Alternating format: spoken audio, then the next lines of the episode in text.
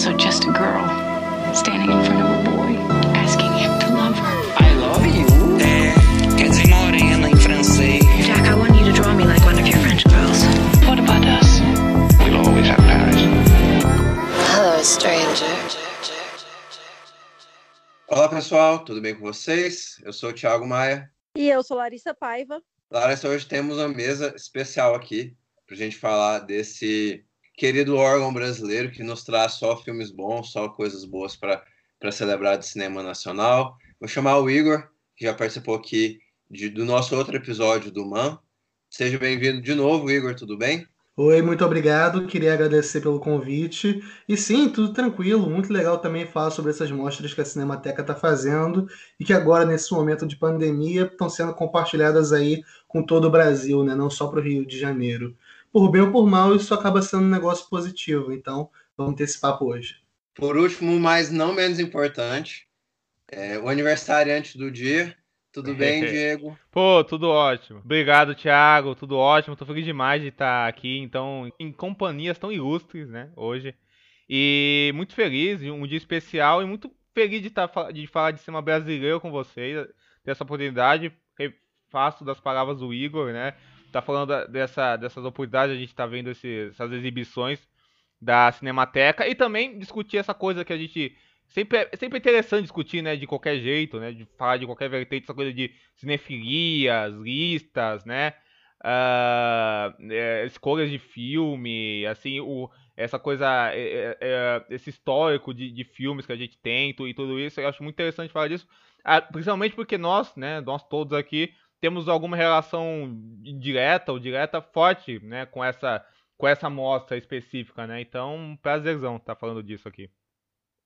Bom, é, para quem, para quem viu o título do episódio de hoje e não fez essa conexão imediata, é, o papo de hoje vai ser uma espécie de papo primo ou papo irmão da conversa que o Igor teve lá no canal do Man com nossos amigos Felipe Furtado, o Rui, a Rafaela Rossetti. É, eles fizeram um papo muito bacana, eu indico a todos que ainda não escutaram, vão lá, confiram o, o papo com, com o pessoal, falaram também sobre esses filmes e tal.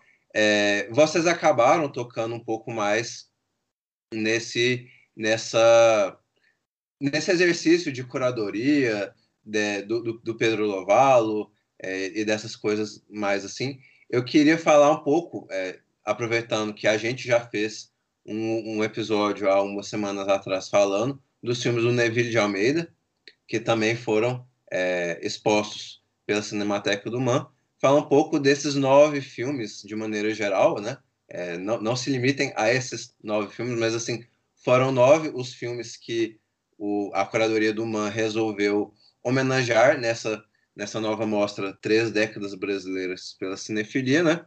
É, eu vou ler rapidinho os títulos aqui só para vocês se situarem. São três títulos dos anos 90: O Vigilante do Oswaldo Candeias, O Viajante do Paulo César Saraceni. E Alma Corsária, do, do Carlos Reichenbach, outros três filmes dos anos 2000, O Signo do Caos, do Rogério Sganzerla, Jogo de Cena, do Eduardo Coutinho. E Fossa Loura também, do Carlos Reichenbach, e também é, três filmes tirados da lista dos anos 2010 também. Garoto, do Júlio Bressani, Já Visto, Jamais Visto, do André Tonati, e também A Frente Fria que a Chuva, Chuva Atrás, do nosso Neville de Almeida. Então são nove os filmes brasileiros que estiveram aí em exibição pra, é, gratuita no, no, na página do Vimeo da Cinemateca do Man. E é, é, é bom é bom mencionar aí para vocês assim, todos esses filmes continuam disponíveis no YouTube, são de fácil acesso.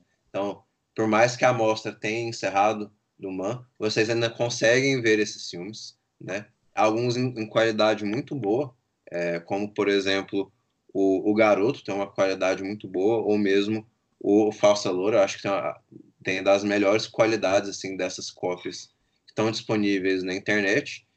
E o espírito mesmo é falar um pouco. É, acho que todos esses filmes e, e, alguns são de diretores assim icônicos, né? Eu acho que a gente vai ter muito a, a, discutir nessa, nessa mesa hoje, né? Não somente, sei lá, esses nove filmes que são nove filmes muito legais, muito bacanas, né? como também assim é, por trás desses filmes tem a, já, já saltam os nossos olhos alguns dos, dos autores mais queridos e mais celebra, celebrados, mesmo que por é, linhas tortas, né, do, do nosso cinema brasileiro. Eu posso começar te perguntando assim, se esses nove filmes em específico, se eles são é, emblemáticos nessas, nessas décadas, assim, é, você pode dizer ou não se eles fazem o seu gosto pessoal, mas assim, nos anos 90 em específico, eu acho que são escolhas muito curiosas, né? Porque, ah, na verdade, nas três décadas, né? Eu acho que são escolhas muito curiosas, porque tem outros filmes que, que são mais famosos, tem outros filmes que são mais celebrados no cinema, numas, é, em mesas mais mainstream, assim, em conversas mais mainstream, né? É, eu me refiro ao cinema de retomada, né? Eu me refiro a um filme como, por exemplo, tipo, Cidade de Deus, né? Assim, não que seja o filme é, mais cult desses é, dessa geração, mas é um filme que é, ele é celebrado, né? Assim, eu, acho que é difícil você ver alguém assim que odeia é, Cidade de Deus, né? Então me chama a atenção esses terem sido os, os 3 barra 9 filmes é, selecionados de cada década, porque é, por mais que eles sejam queridos assim e tal, né? É, eu acho que quando a gente vai fazer lista, algumas vezes os títulos mais famosos eles acabam sendo os mais votados, né? Por, justamente por serem os mais famosos, né? É, quando a gente teve, quando eu participei daquela conversa promovida pela Cinemateca sobre a mostra, com, com o Rui Garnier, com o Felipe Furtado, com a Rafaela José, eu não lembro agora se inicialmente foi o Felipe ou se foi o Rui que, que mencionou exatamente isso que você falou, que olhando os resultados da lista nas posições mais bem colocadas, a geração da retomada não foi tão bem votada assim, né? os filmes, por exemplo, do Walter Salles, da Daniela Thomas, ou do próprio Fernando Meirelles, ou até alguns que são menos lembrados pelo público geral, mas que são considerados importantes quando a gente estuda esse período, como a Carla Camurati, com o seu Carlota Joaquina. Esses filmes não estão tão bem colocados nas listas, alguns sequer figuram, né? mesmo nas listas gerais, com todos os votos. Na minha opinião pessoal, a gente pode tirar disso que é, se não há propriamente uma fuga do que é mais lembrado, mais conhecido, acho que há uma espécie de estímulo entre o, o público votante dessas listas, que acabaram desaguando na, na mostra da Cinemateca, de procurar o que está fora do senso comum, assim. É, eu sinto, pelo menos, que existe um interesse em procurar o que o cinema brasileiro tem a oferecer por detrás da vitrine, assim, sabe? Para além desses filmes mais conhecidos. E por isso que, pelo menos na minha visão, esses filmes que a gente já viu tantas vezes, que a gente sabe de cor, uh, algumas, algumas pessoas das gerações mais novas podem até ter assistido esses filmes na escola ou em faculdade, dependendo. Esses filmes que qualquer pessoa que não seja tão familiarizada com o cinema brasileiro provavelmente já viu ou ao menos conhece. Por isso que esses filmes não têm uma presença tão forte assim nessa lista. Eu sinto, pelo menos. Porque os votantes parece que, que têm esse interesse em ir além e em adiante. E aí, quando a gente analisa um pouco é, os cineastas mais votados dessas listas, e a Cinemateca ela conseguiu fazer um trabalho muito legal de, de programar os três mais votados de cada década. Se não me falha a memória, só não foi possível na década de 2010 com Um Dia na Vida, o documentário do Eduardo Coutinho, que inclusive está na minha lista da década de 2010. Ele é um filme que, por questões comerciais, ele não é tão fácil de ser programado. Então, acabou sendo substituído pelo igualmente excelente filme brasileiro que estava na posição seguinte, que era o A Frente Feia que a Chuva Atrás de Neville da Almeida. Quando a gente pega para analisar os, diretores desses filmes, né? André Tonati, o próprio Neville da Almeida, Julinho Bressani, Rogério Ganzella, a gente percebe o Carlão Reichenbach também, a gente percebe, se não um padrão, é pelo menos alguma similaridade, isso até falei lá na conversa, quem já chegou a conferir pode até achar que eu estou me repetindo, talvez até esteja. Mas eu sinto que existe uma espécie de, de procura pela marginalidade em algum sentido, assim. De filmes marginais, ou diretores que, ao menos no início de suas carreiras, eram tidos como marginais. Ou ainda obras que, em relação a essa geração da retomada, que é a geração mais conhecida, acabam sendo um pouco mais periféricos e marginais nesse sentido. A gente não pode levar esse conceito de marginalidade ao pé da letra. O Júlio Bressani, por exemplo, hoje é um diretor completamente celebrado. presença recorrente em festivais nacionais e internacionais, mas ele começou a sua carreira enquanto um cineasta marginal. E até hoje os filmes dele não são tão populares com o grande público. Então, o próprio Eduardo Coutinho, ele faleceu em 2014, sendo um documentarista mega celebrado. Mas no início de carreira dele, ele fazia parte meio que de um baixo escalão do cinema novo, até se redescobrir enquanto documentarista. Então, eu acho que talvez de maneira não intencional haja essa espécie de unidade temática assim entre os diretores, falando de forma bem generalista e bem ampla. Acho que é uma boa maneira a gente iniciar essa conversa pensando um pouco isso. Eu ia falar, cara, que eu concordo muito com o Igor, que eu tava até pensando nisso antes de. Pensando, vocês chamavam pro papo tal, eu tava vendo a lista dos filmes. É, o, o, o, Igor falou dessa questão da, da marginalidade, né, do que os filmes têm, têm a ver. Eu acho que realmente são, são filmes que estão à, à margem, sabe assim? É, por, por, mais que, que os autores desses filmes eles, eles ocupem status e trajetórias diferentes no, no cinema brasileiro, eu diria que existe um exercício cinéfilo, acho que se dá uh, naturalmente, na maioria das vezes, que é o seguinte, assim, a gente conhece cinema brasileiro uh, geralmente por filmes que são os nossos primeiros contatos, né? Então, por exemplo, a gente, a gente, conhece, sei lá, o Cidade de Deus, porque o Cidade de Deus passou na Globo, a gente viu o Cidade de Deus na Globo, e aí a gente, a gente teve esse contato, viu o filme, gostou muito, Aí a gente, a, gente, a gente foi atrás dos filmes, sei lá, do Jorge Furtado, a gente viu o Ilha das Flores no, na, na, na escola, que é o curta-metragem que é mais visto do Brasil, não sei o que lá. Aí com a Joaquina, a, a aula de história, são os meus contatos com, com o cinema brasileiro, sabe? De mais fácil acesso. É, tanto é que rola aquelas discussões, né, intermináveis e tal, dos, cinco filmes brasileiros que todo mundo conhece, né, que o pessoal discute isso e tudo isso, né, que tá lá o Cidade de Deus, assim, tá lá o Central de Deus, Central, Central do Brasil, sabe? Que são esses filmes que a gente é apresentado pela primeira vez. E aí, como existe esse exercício cinéfilo, eu acho que, que no, as pessoas que votam essa lista, que como que acho que o Igor e o, e o, e o resto do pessoal comentaram na live também, né? Em sua grande maioria são pessoas de uma faixa etária de 20 para 30 anos, alguns, alguns até menos, assim, que estão, enfim, diferentes, em, em diferentes estágios da cinefilia e tal, mas, mas todos numa faixa parecida e que, e que tem essa. É, é, é, uma coisa que rola sempre, né? Que essa, é, que essa comunicação muito forte entre um e outro, que eu acho que se dá na, naturalmente, né? De um, de um ver um filme, aí, aí o outro ir atrás, e aí, aí discutir o filme e tudo isso. Eu acho que quanto mais você vai entrando cinema brasileiro, você, você, você acaba não só fugindo de um senso comum, mas descobrir o que tá lá escondido dele de profundo.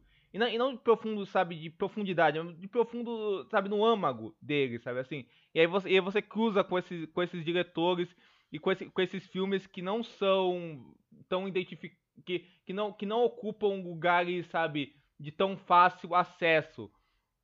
Por mais que eu ache que, por exemplo, Falsa Loura, do Karl Rauschenbach, que eu, que eu votei na minha lista dos anos 2000, é um filme que eu amo de paixão.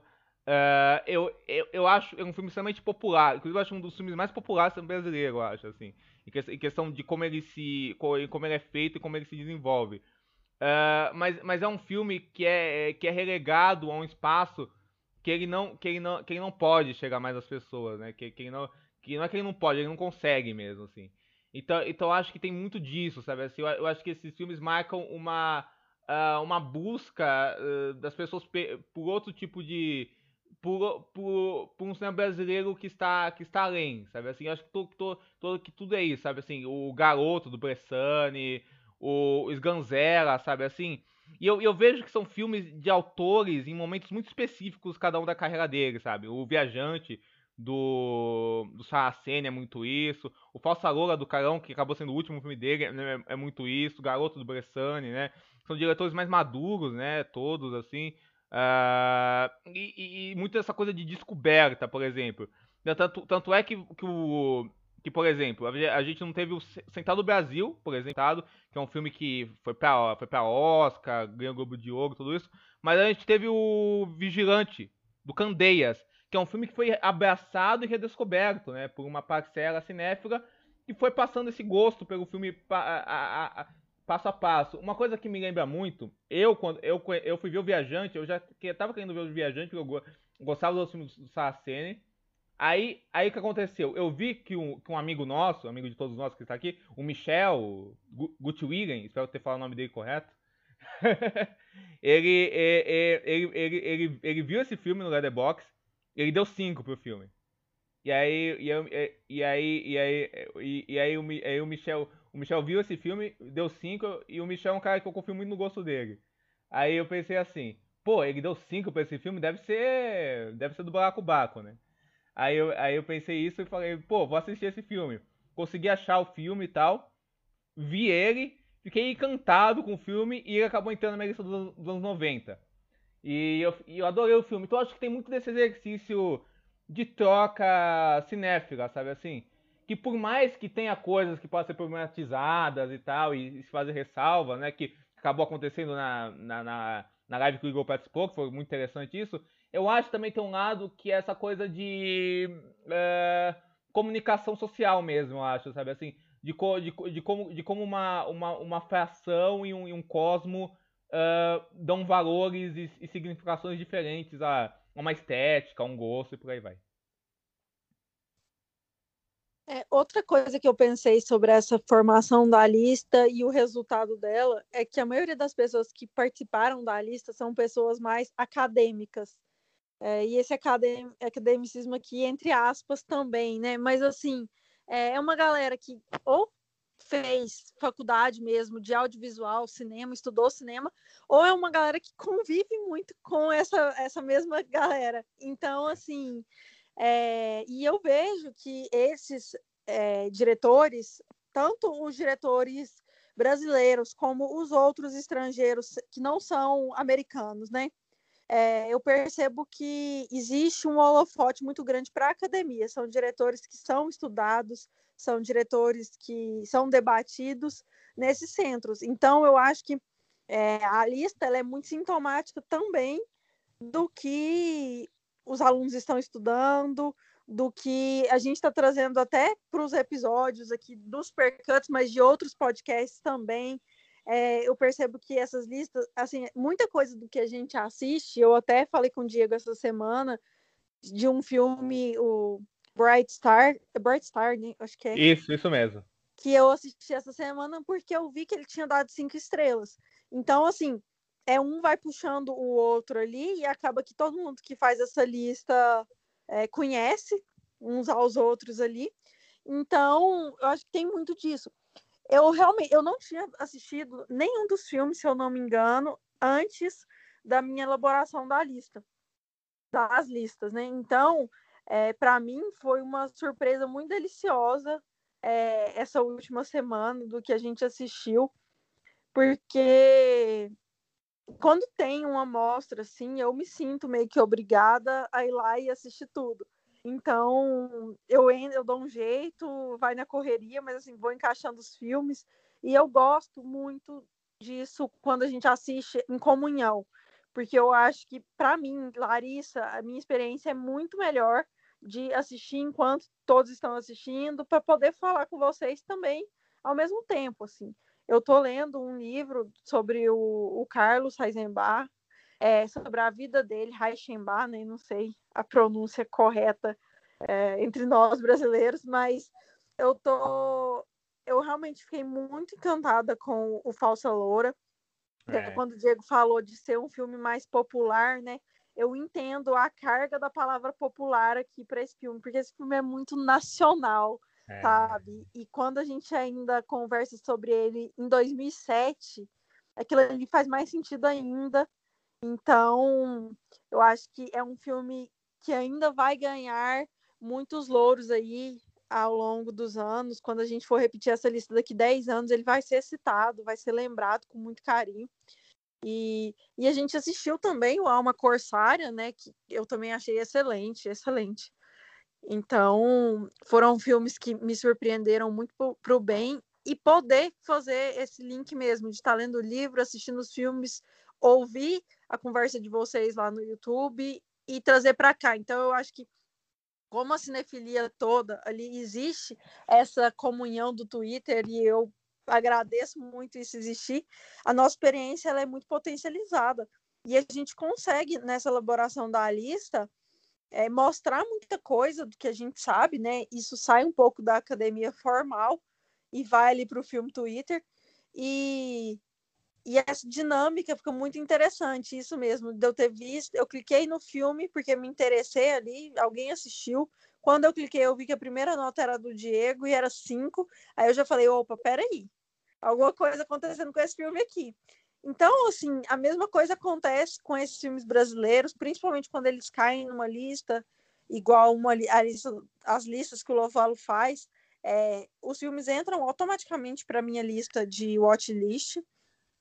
Porque se tá ali é porque tem muita gente recomendando. Se tem muita gente recomendando, pode ser que eu até não goste do filme. Mas eu consigo entender a importância dele. Então, eu acho que, que tem muito disso que está acontecendo, né? Eu não sei qual, quão vale uma discussão acerca de se esses filmes merecem ou não, é, sei lá, é, esses elogios, assim, pra, pelo menos para mim, minha, minha opinião pessoal, todos são extremamente merecedores é, de, de, ser, de serem exibidos, de estarem sendo citados dentro, dentre os melhores dessas épocas, assim. É, é difícil eu escolher desses nove filmes, assim, qual seria o meu favorito, né? Mas eu, eu, eu vou começar elogiando muito algo que eu vi no, no Viajante, né? Porque foi é, pegando um pouco do que o Diego falou. Eu também, depois que eu assisti ao Viajante, eu, eu, eu li um pouco da, da crítica do Michel. Não foi, não, não foi uma crítica, assim, foi mais um desses comentários de Letterboxd. E, e ele estava falando sobre como a, personagem da Marília Pera e a personagem da, da moça mais, jo mais jovem, esqueci, esqueci a, o nome da atriz que é. A Leal. Isso, a, a, personagem da Sinha, né? Isso. E, e ele, ele o Michel comentou na, na crítica, no, no, comentário dele, que assim, é, na, quando ele estava assistindo o filme, ele achou que eram a mesma, a mesma personagem. Ele, ele achava que eram tipo visões de presente e passado da mesma personagem, né? Eu acabei tendo assim a mesma impressão que o que o e, e, no final do filme tem uma tem uma cena que as, essas duas personagens elas é, elas meio que contracenam, né? E, então assim não tem como ser presente e passado, né? Mas é, é, eu concordo com o Michel, ele é, ele comentou ele comentou que é como se fosse meio que um uso quase que revolucionário da, da mise-en-scène pelo, pelo lado do, do Paulo César Saraceni, né? Porque ele ele põe esses elementos ali em, em quase que oposição, né? Tipo, a, a, a, ali naquele ambiente tal. Eu achei, eu achei isso é, absolutamente. É, tem, tem um pouco de revolucionário, mas tem algo de, de muito romântico também, sabe? É, encaixa muito com, com, essa, com essa questão romântica do, da, do livro. Assim, é um romance também é, adaptado, né? Então, assim, eu, eu gosto demais do, do, do Viajante. É, talvez o meu favorito seria o Falso Loura, mas, assim, o Viajante foi, foi provavelmente o filme que mais me, me, me surpreendeu desses, assim, né? E, e só comentando um pouco desses nove filmes, eu acho muito bom que, a variedade dos nove filmes, né? Assim, o, mesmo o, o Carlos Rachenbach, assim, o Alma Corsária é diferente do Falso Loura, né? É, mas você tem, tipo, uma obra-prima como o Jogo de Cena, que é uma, que é uma obra assim muito única mesmo, se você pensar é, no cinema mundial mesmo, assim, tipo, tem poucos filmes como o Jogo de Cena, sabe? Mas também tem um, um filme meio novelesco como Viajante, né? Tem um filme é, experimental como o Garoto do Bressane, né? É, eu, eu acho assim que vários estilos de cinemas brasileiros estão bem, muito bem representados é, nesse conjunto aqui, sabe? Nesse conjunto de nove filmes e de é, o que seriam oito autores, né? Porque o Carlos tá, tá repetido, né? Tem uma coisa, Thiago, que eu acho interessante de se pensar, que eu acho bem interessante de se pensar. Você, vocês estavam falando né, do cinema da retomada e, do, e, e dos filmes que eu escolhi aqui. Por exemplo, eu vi o. Eu, pra fazer a lista, eu maratonei alguns filmes. Entre eles, eu maratonei O Vigilante, que é um filme que eu gostei muito, mas não entrou na minha lista, mas é um ótimo filme. E assim, me surpreende, assim, que é, é engraçado a gente pegar as duas coisas. Porque o Caldeias, ele era um diretor que vinha da. Ele vinha da, da periferia realmente, né? Ele era um diretor que, que tinha esse, esse background, que vinha disso.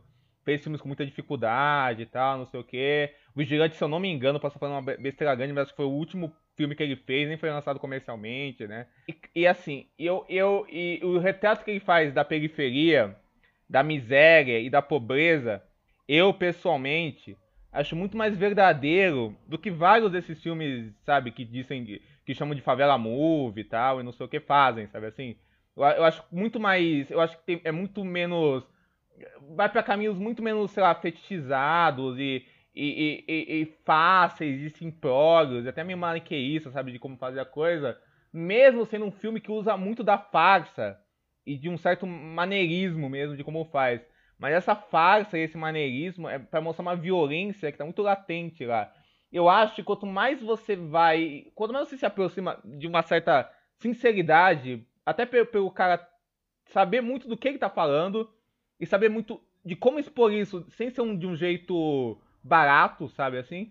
De um jeito, de um jeito que, que, que seja um jeito que ofereça um, um olhar novo, eu acho que torna que, que, que, que torna essa apreciação de, de, desse estilo é, que cresça mais do que o que umas, certos ruídos e tal, que apesar das suas qualidades, você, você podia ver numa num certo cinema de retomada que tinha muito esse, esse olhar meio uh, meio pacificado da pobreza mesmo, né? Que falava que era o cara publicitário, enfim, de classe média e de tudo isso.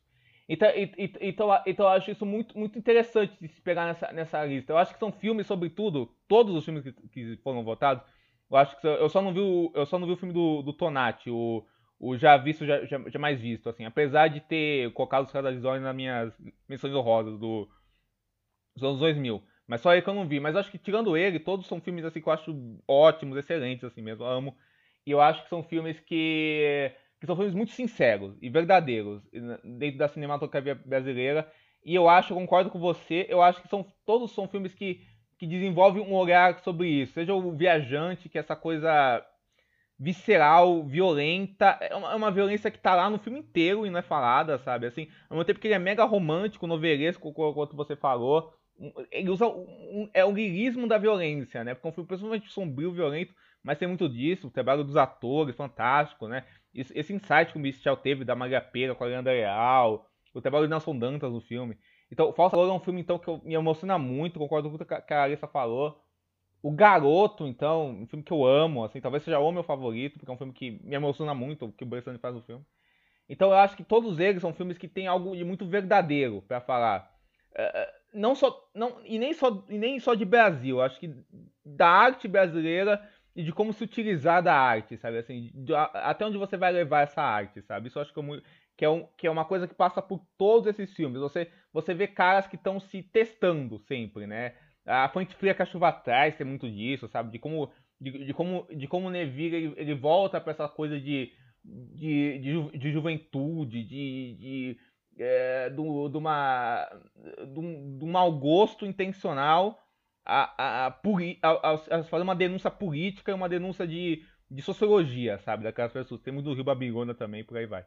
Então acho que eu acho que, que eu acho que isso, que isso é uma coisa que encanta nesses filmes, sabe? São filmes que você vê que, que transpiram uma verdade, eu acho. Todos os filmes que, que foram votados, assim. Poxa, só tenho a concordar com a colocação do Diego, com as, né? concordo com basicamente tudo, mas pensando um pouco individualmente, assim, os autores e os filmes, eu achei muito legal a colocação que você fez sobre o Candeias, porque é, isso é algo que eu sinto no cinema dele como um todo, assim, não só no, no, no Vigilante, que é um filme que está muito perigosamente confundível com o Viajante, porque são dois filmes muito é, próximos é, alfabeticamente, mas o, o Vigilante é um filme maravilhoso e também foi um filme que eu senti que foi objeto de uma espécie de movimento de redescoberta um pouco antes da votação para a lista abrir, assim, alguns meses antes. É, é, aquela coisa, assim, é, querendo ou não, as pessoas que fazem parte dessas votações, elas frequentam mais ou menos os mesmos círculos, pelo menos virtualmente, né? Pessoas que se conhecem, se comunicam nas redes e, e por aí vai. E não sei se foi a partir do surgimento de uma cópia em boa qualidade desse filme, ou a partir da descoberta de alguém sobre essa cópia em boa qualidade. Esse filme começou a ser, a ser visto, comentado, é, registrado no Letterboxd. As pessoas iam vendo falando, nossa, que filme é esse do Candeias, anos 90? Aí a gente ia começando a descobrir essa mítica em cima do filme. É, foi o último longa que ele fez. E isso desperta uma curiosidade também, assim. Acho que isso pode ser aplicado a mais coisas que estão presentes nessa lista, assim. De serem, se não últimos filmes, mas é, realizações tardias de cineastas que, em sua maioria, se não todos, é, vamos recapitular. Candeias, é, Eduardo Coutinho, Rogério Sganzella, Carlão Rachambá, Júlio Bressani, André Tonati. Vocês me ajudam com os outros dois? Quem eu deixei de fora? E o Saraceni? Ah, o Isso, Saraceni. Sarraceni. Olha É, só, todos esses diretores são diretores que estavam em atividade desde pelo menos os anos 60. É, no caso do Sarraceni e do Bressani, é, e até do Eduardo Coutinho, eles começam na época do cinema novo. Então, veja só você, não são diretores é, que estavam dando seus primeiros passos em direção ao experimentalismo ou descobrindo novas abordagens. É, são diretores que já tinham uma obra consistente na, no momento em que eles realizaram essas obras, mas que ainda assim estavam buscando desafiar seus próprios limites, assim. Como o Diego bem colocou a respeito do Frente Fria, e eu acho que isso se aplica também a alguns outros filmes, é, como O Viajante, que é um filme mega não convencional do Sarraceni, assim, é, que é um diretor maravilhoso desde os primeiros documentários dele, como O Arraial do Cabo, os primeiros filmes de ficção mais reconhecidos do cinema novo, que é O Porto das Caixas, O Desafio. É, sempre um diretor genial, mas no, no Viajante, é, isso que vocês colocaram da, da violência tá ali de uma maneira muito pesada, mas sobre esse verniz, é, não só do onírico que o Saraceni coloca nas imagens dele, é um filme muito bonito, muito onírico, no jeito que pode até ser meio kits para algumas pessoas, meio brega, mas também da, é, da própria ambientação, né, de ser essa coisa é, do interior mineiro, de ter as roupas da época, os visuais da época. Isso é algo que o Saraceni extrai, na minha opinião, é, adaptando inventivamente a linguagem do Lúcio Cardoso, que é o autor é, da obra original na qual o filme se baseia. E é esse autor, justamente, de, explorar as camadas ocultas né, do que é podre ou do que é julgado como podre, que se escondem sob o verniz das boas aparências da sociedade mineira. Então, acho que o Saraceni ele faz um exercício de adaptação muito feliz, na medida que ele consegue transcrever isso de maneira muito criativa para a linguagem cinematográfica. Quanto ao filme que é muito parecido nominalmente, que é O Vigilante, eu tenho que me policiar muito para não confundir os dois quando a gente vai falar da mostra. É, eu sinto que ele, assim como o Garoto do Bressani, eles são obras que, de certa maneira, seguem os passos do que esses diretores vinham elaborando em suas obras imediatamente anteriores. Né? No caso do Garoto, eu sinto que ele é muito ligado com a fase recente do Bressani, que, ao meu ver, começa com o filme de amor em 2003. E o filme do Candeias ele segue basicamente na linha direta de tudo que Candeias havia feito, desde o A Margem, em 67, passando por suas produções das décadas seguintes, na década de 70, com é, o A Herança, por exemplo, ou na década de 80, com filmes como As Velas da Billings. Só que ainda assim eu sinto que o, o Candeias ele continuava se desafiando, vendo como onde ele conseguia chegar em termos de linguagem, é, e mesmo na maneira como ele retrata essas, as populações periféricas, né? Que é algo que está no radar dele desde seu primeiro longa, é, de, desde os curtas em que ele havia trabalhado como técnico na Boca do Lixo. É, tanto o Candeias, é bom pontuar, quanto, por exemplo, o Sganzella, ou o Carlos Jachambá, ou o próprio André Tonati, que foi o fotógrafo do primeiro filme do, do Rogério, que é o curta do, o documentário, é, todos esses diretores que começaram ou fizeram parte daquele ciclo da boca do lixo nos anos 60, eles trabalhavam muito em funções técnicas nos filmes um do outro. Então não é incomum, por exemplo, você ver um filme da boca do lixo e descobrir que o Carlos Rachambá trabalhou como fotógrafo, ou ver o filme dos Ganzella e ver que o Tonati foi fotógrafo, e ver essa rotatividade. Eu sinto, inclusive, que uma espécie de interesse no, no que é chamado de cinema marginal ou cinema de invenção como um todo, é, pautou direta ou indiretamente também o interesse das pessoas por esses filmes, resultando na lista final. É, inclusive, não por acaso também, por esse interesse que o, o Candeias sempre teve em retratar as populações marginalizadas, não por acaso o nome de cinema marginal tem uma de suas origens no filme dele, A Margem de 67. Tem várias origens possíveis para esse nome, mas essa é uma das mais bem aceitas. É até que, que você estava falando do, do Viajante, né? O Viajante foi um filme sublime para mim, assim, eu achei ele maravilhoso, maravilhoso, não esperava. E, e é uma daquelas joias raras que o cinema brasileiro tem, completamente esquecida. A gente pesquisou sobre a trilha sonora, que é a trilha sonora do Tom Jobim. E, e assim, não tem em nenhum lugar. A gente ficou ali no Shazam achando que era problema no celular, porque não achava as músicas em nenhum lugar. Digitava a letra, voltava o filme para poder ouvir a música de novo, digitar a letra ali no Google, ver se encontrava. E a gente até conversou na hora de ficar abismado, assim, de como a gente tá perdendo esse cinema, nosso cinema, nossa história tá descendo pelo ralo. E essas listas são importantes, esses debates são importantes justamente para manter vivo, para as próximas gerações terem acesso a esse tipo de coisa. Eu fiquei extremamente chateada assim quando eu vi que uma das músicas do, do Tom Jobim não tem em nenhum lugar a música dele, sabe? E assim, a música é linda do filme, a trilha da, da menina, sabe? Quando ela aparece em cena e tal, eu achei maravilhosa aquela música, não tá em lugar nenhum. Então, assim, é, assistir esses filmes, acompanhar essas mostras também é passear um pouco pela história do Brasil.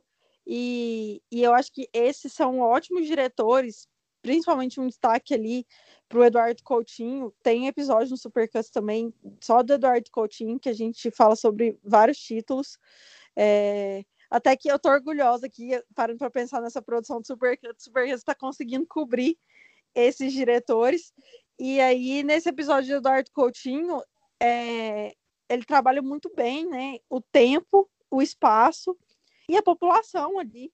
Então, em filmes como o Jogo de Cena, né, que não entrou, mas enfim, tá disponível, tá fácil para vocês assistirem. Acho que ele acabou de entrar também no, no Globoplay, se eu não me engano.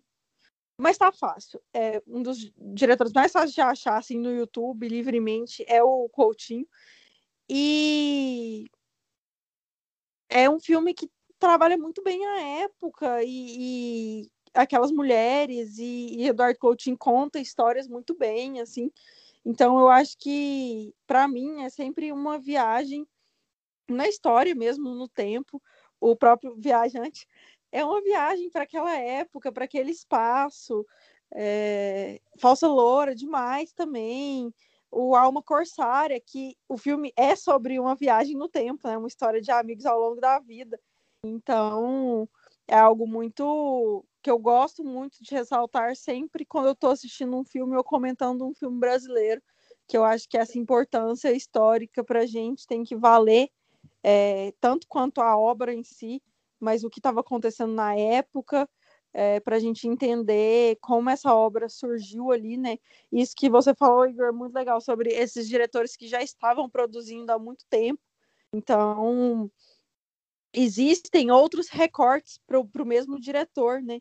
Que também é interessante a gente voltar mais no tempo e, e passear por essas obras que muitos diretores desses ainda têm um, um cinema super exper experimental no início e, e vão mudando de acordo com o processo comercial brasileiro mesmo para a produção de, de cinema. A gente percebe muito isso no Reichenbach, na produção dele ao longo dos anos, né? Como ele foi se moldando é, de certa forma ao mercado, mas eu acho que até do, do, do próprio Bressani, por mais que ele continue ainda com o jeitão dele, é, eu percebo que existe mudança ainda nesse cinema, é, até na, nas escolhas de, dos atores, né? Que, que, são atores que têm uma, um quê de te tirei da Globo, te salvei da Globo.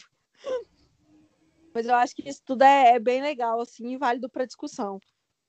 Eu acho que não desde a primeira vez que eu assisti a Poderoso Chefão, quando eu tinha lá meus 14, 15 anos, é, eu não quis tanto ler um livro por causa de um filme, quando eu vi O Garoto do, do Bressani, né? E, porque assim, é um filme que, que, eu, que eu gostei bastante, eu achei ele, assim, é de uma criatividade enorme e de uma... Não, não só uma criatividade enorme, assim, de uma, de uma genialidade também, né? É, e, e, assim, quando você é, para para pensar, assim, as inspirações é, que ele tem ali no, no, no, na obra do escritor argentino, o Jorge Luiz Borges, né? Ou Borges, né? É, eu, eu, eu quis muito ler, assim, para realmente, assim, dar aquela destrinchada e aquela...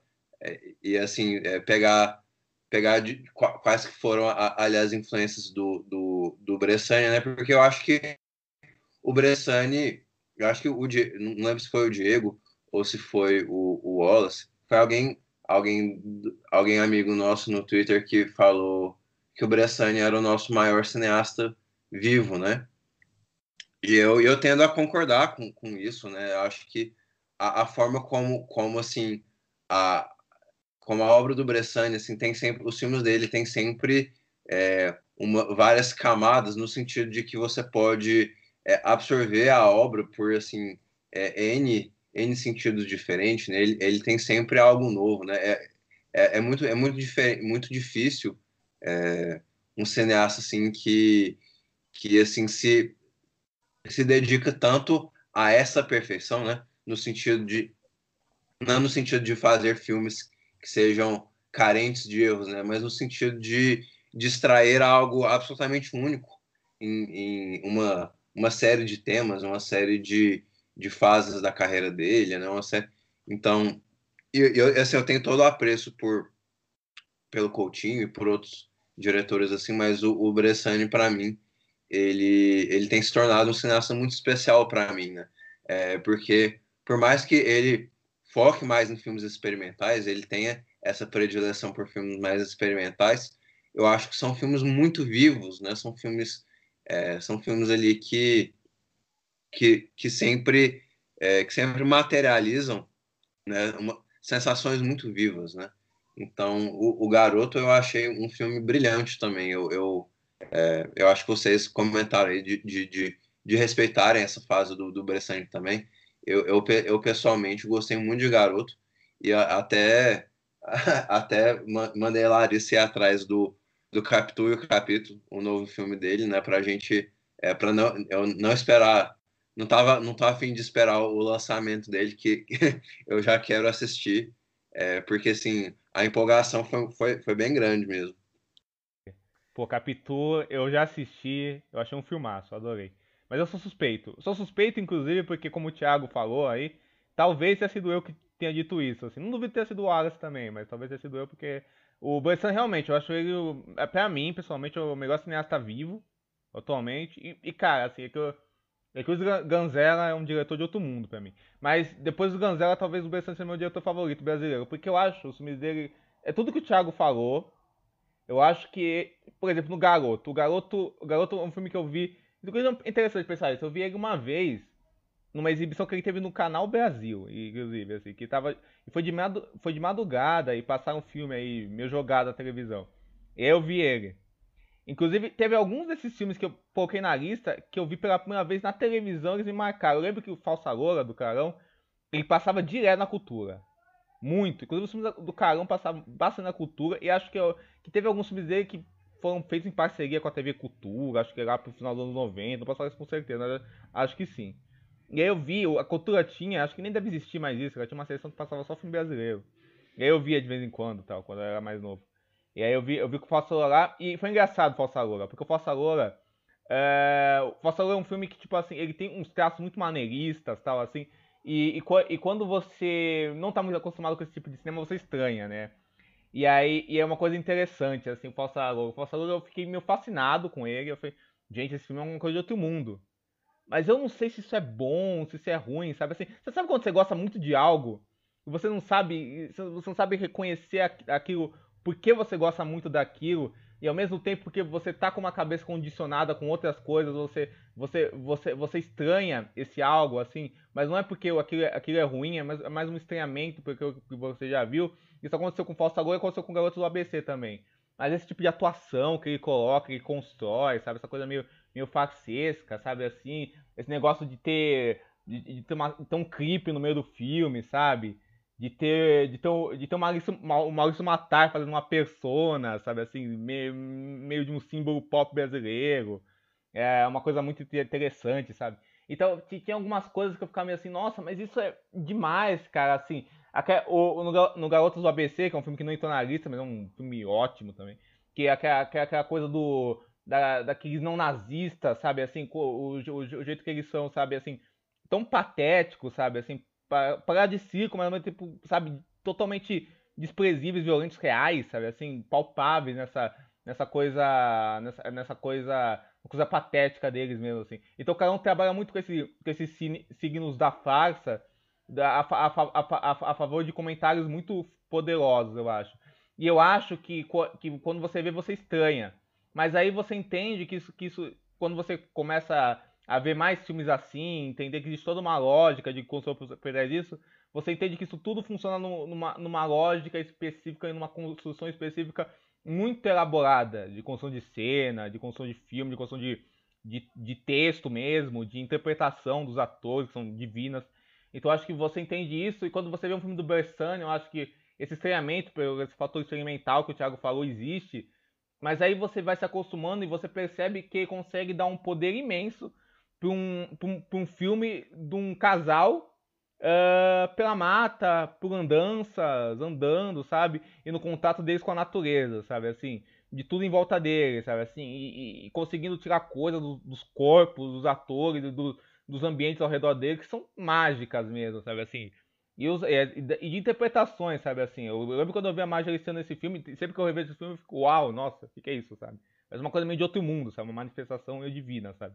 Porque é, é muito forte mesmo, sabe? O que consegue tirar. O que é muito parecido com o que o Carão consegue tirar da Rosane Murored, não sei se eu falei o nome dela certo, mas a protagonista do Falsa Loura, né? Pô, que depois ficou conhecida, já tinha feito filmes antes, né? Ela fez aquele.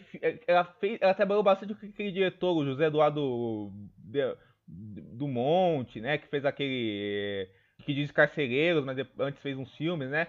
E depois ela ficou muito conhecida por, por fazer a, a professora Helena lá do Carrossel, né?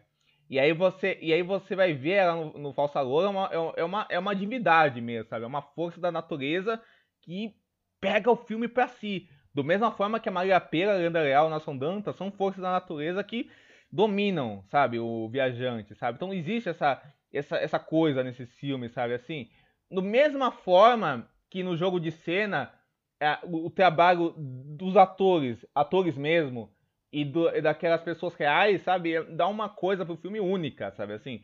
É, então você tem uma cena da Andrea Beltrão dando um show, sabe assim? E você, você tem uma cena que, uma, que, uma, que, que, que, que uma pessoa real contando uma história que, que é real, assim, até certo ponto, e, e até certo ponto, até muitos pontos, Uh, é, é, um jogo de encenação também, mas é um jogo de realidade, sabe? Então é um filme, é um filme dessa dramaturgia muito rica, sabe?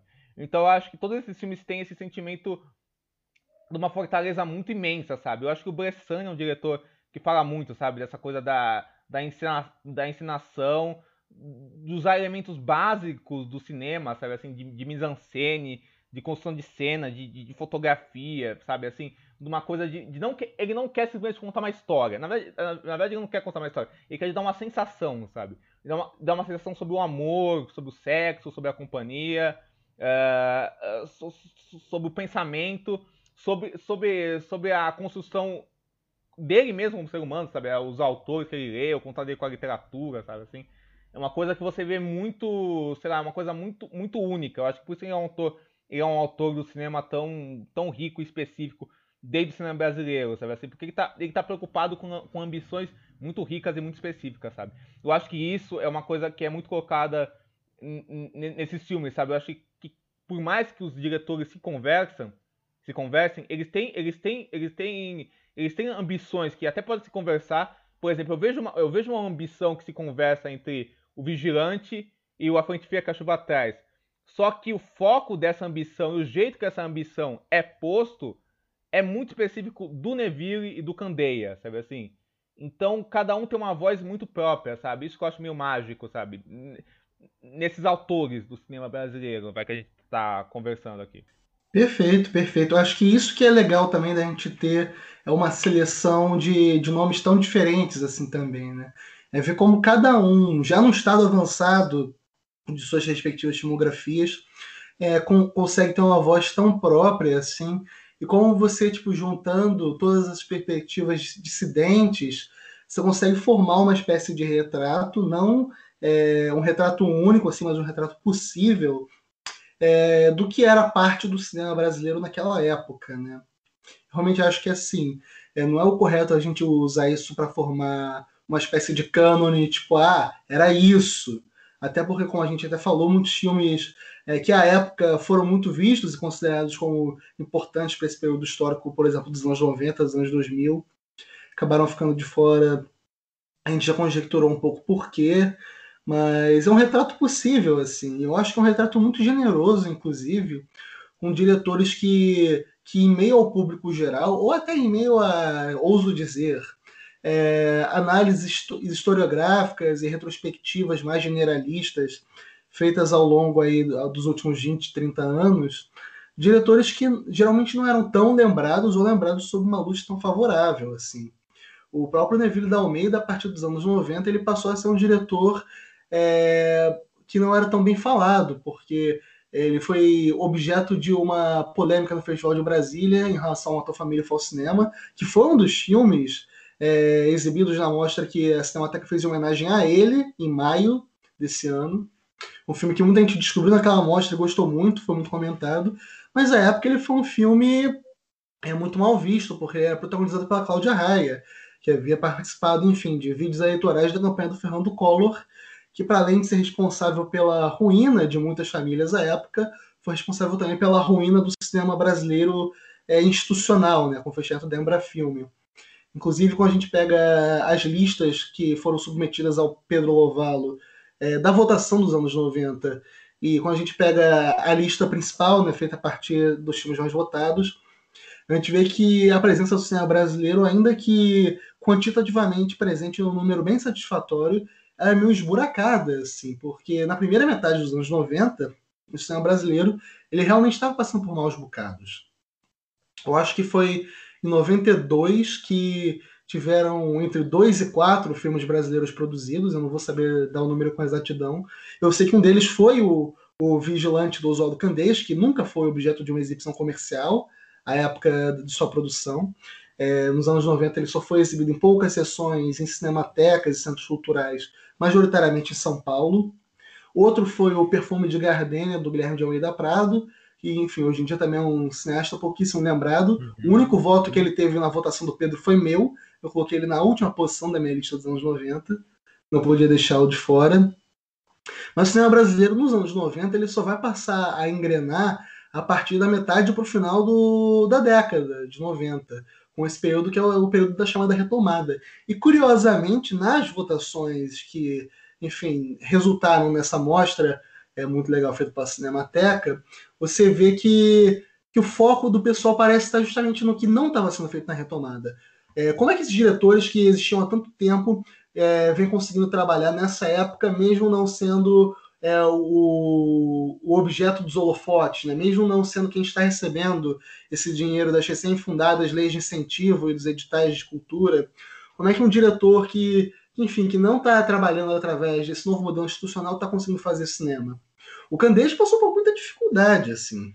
É, uma das últimas entrevistas televisionadas que ele, que ele deu foi no Provocações, que era o programa do saudoso Antônio Abujanra, na TV Cultura de São Paulo.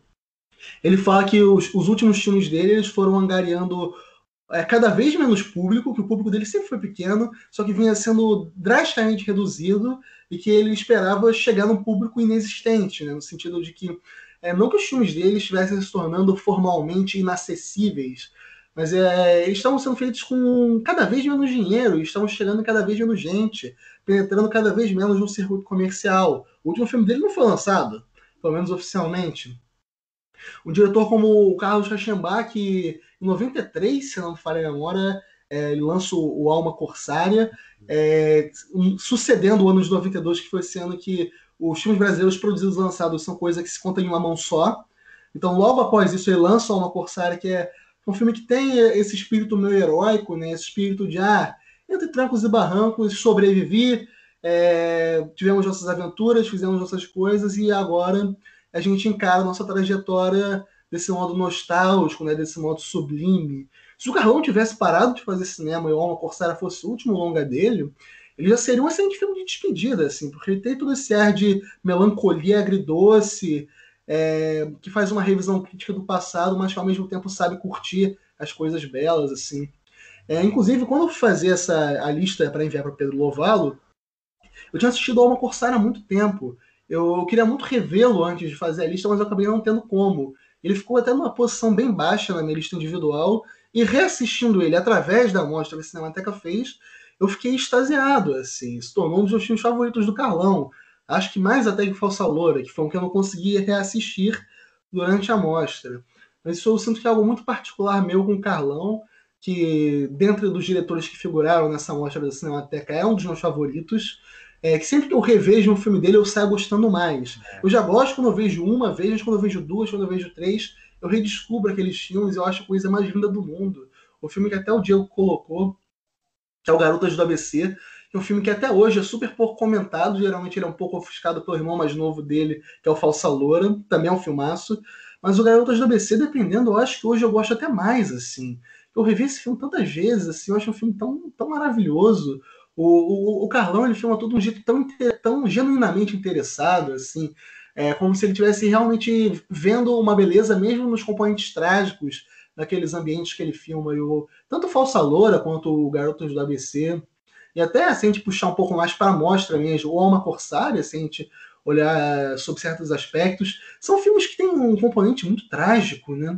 O Garotos do ABC é um filme que tem como antagonista principal um grupo de neonazistas no ABC paulista.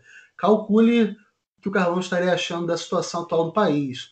O Falsa Loura é um filme sobre uma personagem que, assim como os protagonistas do Deus, o Diabo, a Terra do Sol, do Glauber, é um personagem que se ferra duas vezes, né? No Deus e o Diabo, o casal principal de protagonistas ele se desilude é, com a religiosidade e com o cangaço. No Falsa Loura, ela sofre duas decepções amorosas. Então, até consigo ver esse paralelo entre os dois filmes, por mais que não sejam tão semelhantes assim. É, e o Alma Corsar é um filme que fala sobre é, dois intelectuais que que chegam, um deles no fim de sua vida, né, sem atingir uma espécie de consagração oficial, sem atingir os louros. Eles fazem o lançamento do livro deles na pastelaria onde eles comem. É, enfim, eles atravessam o período da ditadura militar, eles veem pessoas sendo interrogadas, presas, torturadas, eles veem pessoas engajando na luta armada. Então, assim, não são filmes é, como, por exemplo, O Viajante, do Saraceni, são filmes que veem o trágico através do sublime, né? Que veem o trágico através da beleza. Assim, eles veem o trágico de maneira muito clara. Só que o Carlão nunca filma aquilo com aquele distanciamento de quem não quer nada a ver com aquilo, assim. Mesmo as coisas mais grotescas, o Carlão ele filma de uma maneira muito investida. Ele também não apela para fator de choque. É, eu sinto que ele é um diretor muito sensível à sua maneira, como todos que figuram nessa seleção é, uma seleção assim, só ases né, da Mostra da Cinemateca, todos diretores muito sensíveis. O próprio. Ai caramba, o próprio Candeias com, com os filmes dele, que tem um estilo de direção que eu acho tão particular, e que revendo alguns filmes do, do John Cassavetes, que é o diretor americano recentemente, eu senti um pequeno paralelo entre os dois, por mais que, enfim, muitas diferenças. O Bressani, com seu experimentalismo, como vocês muito bem colocaram, ele vai mudando através de cada fase da sua filmografia, mas ele nunca abre mão de experimentalismo em linguagem. O Tonati, que arranja no, no filme que figura aqui, que é o Já Visto, Já Magisto, arranja uma maneira muito engenhosa de resgatar material de filmes que ele não conseguiu completar à época de suas filmagens, o que também acaba sendo algo, pelo menos, sintomático da situação que o cinema brasileiro mais independente passou ao longo aí desses 30 anos que as votações cobrem, né? Enquanto a retomada estava dando é, financiamentos, editais para algumas produções, é, principalmente de diretores novos, né, que estavam surgindo no mercado e se tornando rapidamente consagrados, diretores mais antigos estavam ali há décadas, eles estavam fazendo um esforço imenso para colocar projetos que muitas vezes não eram concluídos. O filme do Tonati ele tem algo muito triste também quando a gente para para analisar ele sobre esse aspecto, ainda que seja também, é, a sua maneira, um filme lindo. É, o próprio Signo do Caos dos Ganzella, o derradeiro longa dele, é, conta a anedota que eu não vou lembrar agora se foi no Festival de Brasília ou em algum outro festival que ele recebeu algum prêmio pelo, pelo Signo do Caos. Ele já estava muito mal, né? Tava, tava bem doente já, tava já de cadeira de rodas. E o discurso de agradecimento dele foi: ah, vocês me dão prêmio, mas vocês não dão dinheiro para filmar, sabe? É muito sintomático quando a gente pega para ver esses autores é, que estão à margem, por assim dizer, da cinematografia oficial brasileira dessas últimas três décadas. O próprio Bressani, que apesar de, como a Larissa também colocou em seus esforços mais recentes, usa muito de atores que a gente conhece pela TV Globo, ou enfim, atores mais conhecidos em geral. O último filme dele, o Capítulo Capítulo, até uma produção da Globo Filmes. Mas você vê que são filmes é, produzidos de maneira bem enxuta, né? Filmes feitos com, com poucos cenários, poucos atores, aparentemente com pouco dinheiro, muitas vezes reaproveitando também material de, de filmes anteriores. O Eduardo Coutinho com seus documentários economicíssimos, assim também, né? É, o esquema de produção completamente é, básico, ainda que isso não signifique que sejam filmes é, formalmente incipientes, pelo contrário, acho que o Coutinho faz filmes lindíssimos, tanto em forma quanto em conteúdo. É, e acho que quando a gente para para pegar, ver cada caso individualmente, ah, como é que foi? O Saraceni, gente, o Saraceni já é um diretor celebradíssimo do cinema novo. Esse foi o filme, talvez, o mais rechaçado dele até aquele ponto. É, foi um filme que quando saiu ninguém gostou. Você procura a crítica da época, eles têm dois, no máximo três textos defendendo ele, em meio a uma avalanche de, de, de ofensas. Acho que foi até o Felipe Furtado que na conversa que a gente teve com a, na, com a Cinemateca, né, no, na semana de fechamento da mostra, comentou que os críticos da época diziam que o, o Mário Carneiro tinha desaprendido a fotografar. Primeiro, gente, o Mário Carneiro, um dos maiores fotógrafos da história do cinema brasileiro, o Viajante, o filme fotografado de uma maneira que eu nunca vi na vida no cinema mundial. Filme lindo, gente. E eu, eu, eu, não tô nem falando só daqueles planos sublimes com os balões, enfim, toda aquela questão da morte. O filme todo é fotografado de uma maneira tão particular e as, as pessoas dizem que o profissional desaprendeu a fotografar. Ou até quando a gente pega o que a Larissa muito bem pontuou, filme com trilha sonora de Tom Jobim e Milton Nascimento são músicas que você não encontra em lugar nenhum. Milton Nascimento até atuando no filme de uma maneira muito curiosa, bem, bem bonita também. Isso não é algo singular no cinema brasileiro, infelizmente. O Tom Jobim já tinha feito música para outro filme do Saraceni, que é O Porto das Caixas. Vai procurar as músicas do Porto das Caixas na internet. Você vai achar uma música que é a valsa do Porto das Caixas, que o Tom Jobim lançou em um disco dele.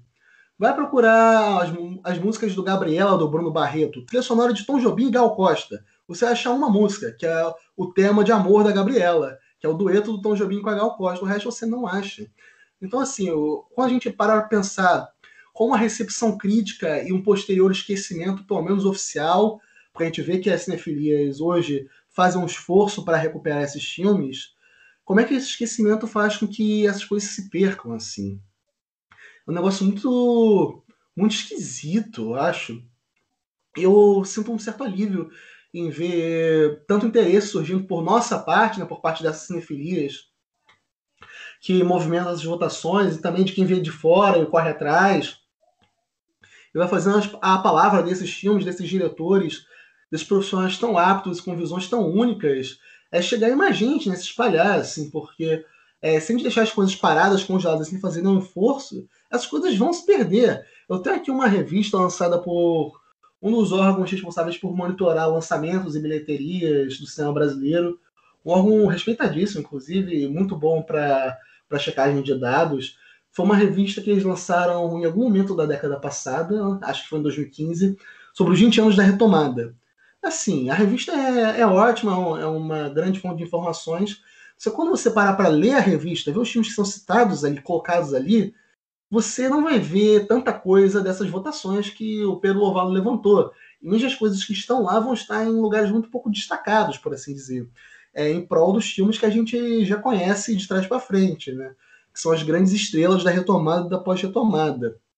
Então, eu não gosto de dizer que as coisas são necessárias, parece que o valor dela está só nessa necessidade.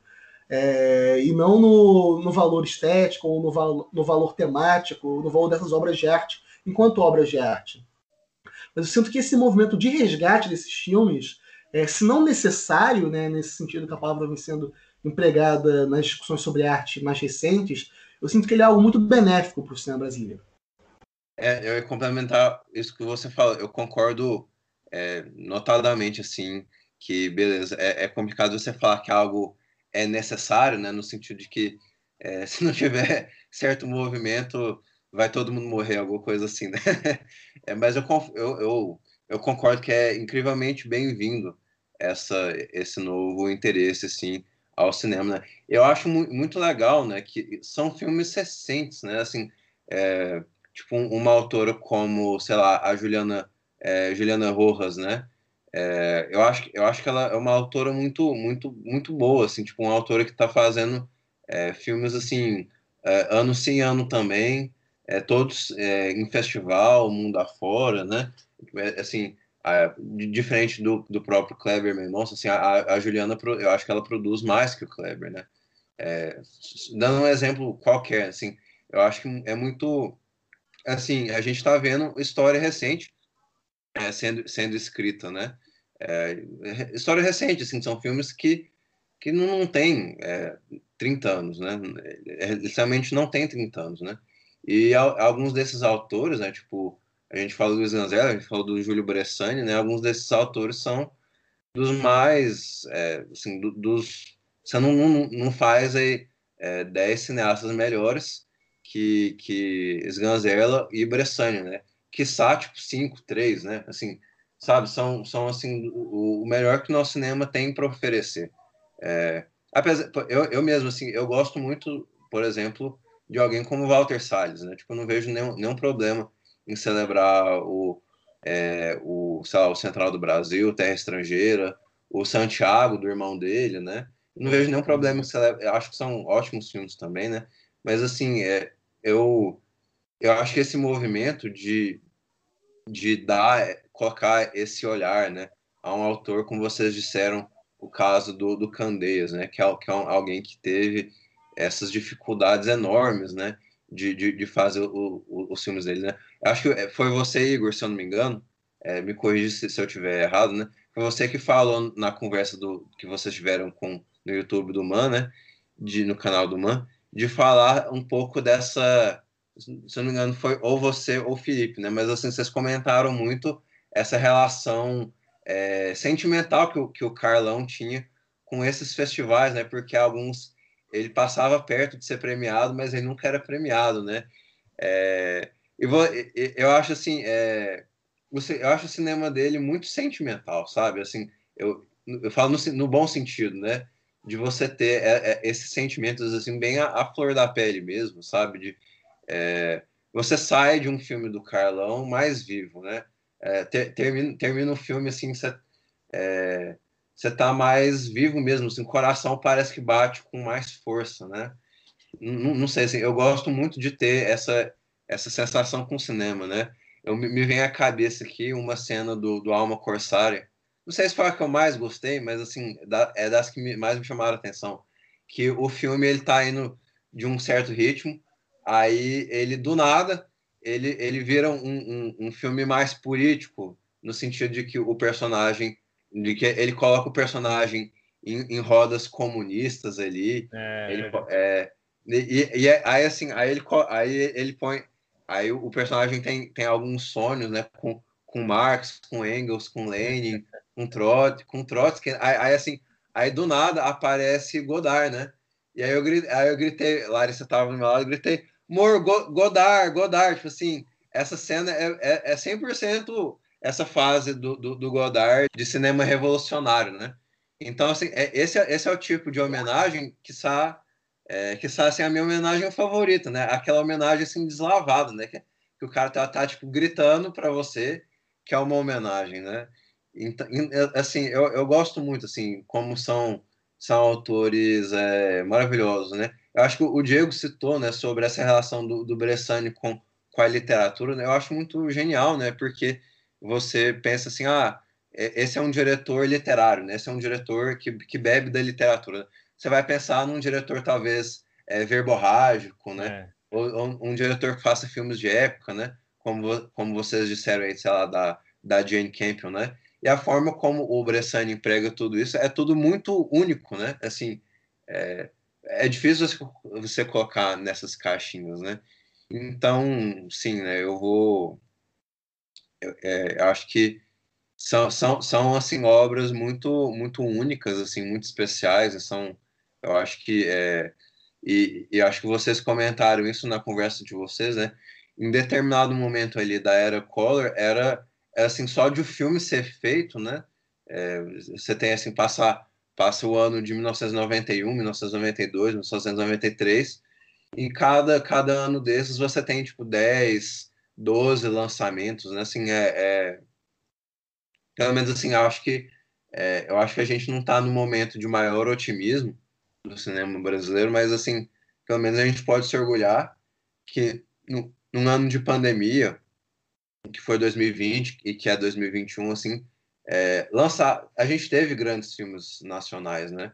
Eu, eu no, no, nosso episódio de, de melhores do ano, eu tive dois filmes nacionais no meu top, não foi nem no meu top 10, foi no meu top 5, que era o Sertânia, do, do Geraldo Sarno, que também é outro, outro diretor aí já bem experiente, e também o, o filme da Paula Gaetan, Luz nos Trópicos, né? Que é um filme de quatro horas. Eu achei lindíssimo, eu achei ele maravilhoso. E também uma diretora veterana, né? Também uma diretora veterana, né? Então, assim, é, eu, eu, eu endosso o coro aí de vocês é, nesses aspectos. Uma coisa, Thiago, que, que você falou, que eu achei muito interessante, é, você falou dessa cena linda, que não é uma corsária. Inclusive, vocês estão me dando vontade de rever uma corsária. Vou, vou fazer isso quando acabar esse papo aqui. É uma cena linda que tem no Alma Corsária, essa cena do Godard e, e do, dos sonhos comunistas, né? Que, que, é uma, que é uma cena que fala muito da própria relação do, car, do Carão, né? Desse, desse, desse passado dele revolucionário, desse passado presente, futuro sempre, essa alma revolucionária que ele sempre teve, assim, essa, essa, essa conversa dele com esse namoro dele com o marxismo e também com conceitos anarquistas, enfim, esse, essa, essa loucura política dele que ele tinha maravilhosa. É, que eu acho incrível, né? E aparece o Godard, né? Isso é uma coisa que super podia estar no filme do Brian De Palma, né? Se você para pensar, né? Aparece o Godard do nada, né? Eu super consigo ver isso no filme do De Palma aparecendo. Mas uma coisa que eu acho interessante, né? Essa coisa, essa, essa coisa cinéfila que o filme do Carão tem, que eu acho que, que aí deve muito esse tesão, essa paixão que ele tinha, né? É, o Carão era um, um ele é um cinéfilo assim por natureza, né? Talvez eu acho que ele é um dos diretores mais cinéfilos aí que eu tenho ideia, sabe? Assim, do, você pesquisar, você vê ele falando de cinema, você vê. Ele é um diretor que tinha. que, tinha, que escrevia para blog, escrevia para site, né? Ele, ele, veio dessa, dessa onda de blogs que aconteceu nos, no, nos anos 2000, no começo dos anos 2000 e começo dos anos 2010, sabe? É, que foi, sabe, foi muito rica, sabe assim? E uma coisa que o Igor e o Felipe, acho que citaram também no, no, na, na conversa que, que, que eles teve, que eu achei muito interessante, é que, tipo assim, o, é, essa relação pessoal que o Carão teve com várias figuras da crítica que, por sua vez, influenciaram na nossa geração, vamos dizer assim, sabe? Assim, grande parte da nossa geração. É, e, e, aí você vê revistas como a Contracampo, a, a, a Paisar, críticos, sabe? Formadores de opinião, sabe? Que estão que estão que estão no Letterboxd, que estão no YouTube, que estão em blogs, que estão alguns em grandes veículos até como eles foram influenciados, sabe, por isso, sabe, assim, por essa geração. E aí, por, por, por, por figuras como o Carão, que tinha um gosto cinéfilo muito frenético, né, assim, e muito sem preconceito, sabe, assim, e que, e que, e, e que, e, que, e que tem uma ideia de cinema que eu acho que é muito parecida com a, com a ideia de cinema que, que posteriormente essa parcela, que é uma parcela muito específica, mas que, eh, mas que a gente se comunica levou levou para frente, sabe assim, de como olhar o cinema, sabe assim, e que acabou gerando um, microgrupos e grupos que depois cresceram ao redor disso e por aí vai, e que, e que até hoje se comunicam e, e, e que foram levados para esse pessoal, pela relação pessoal, sabe assim, de,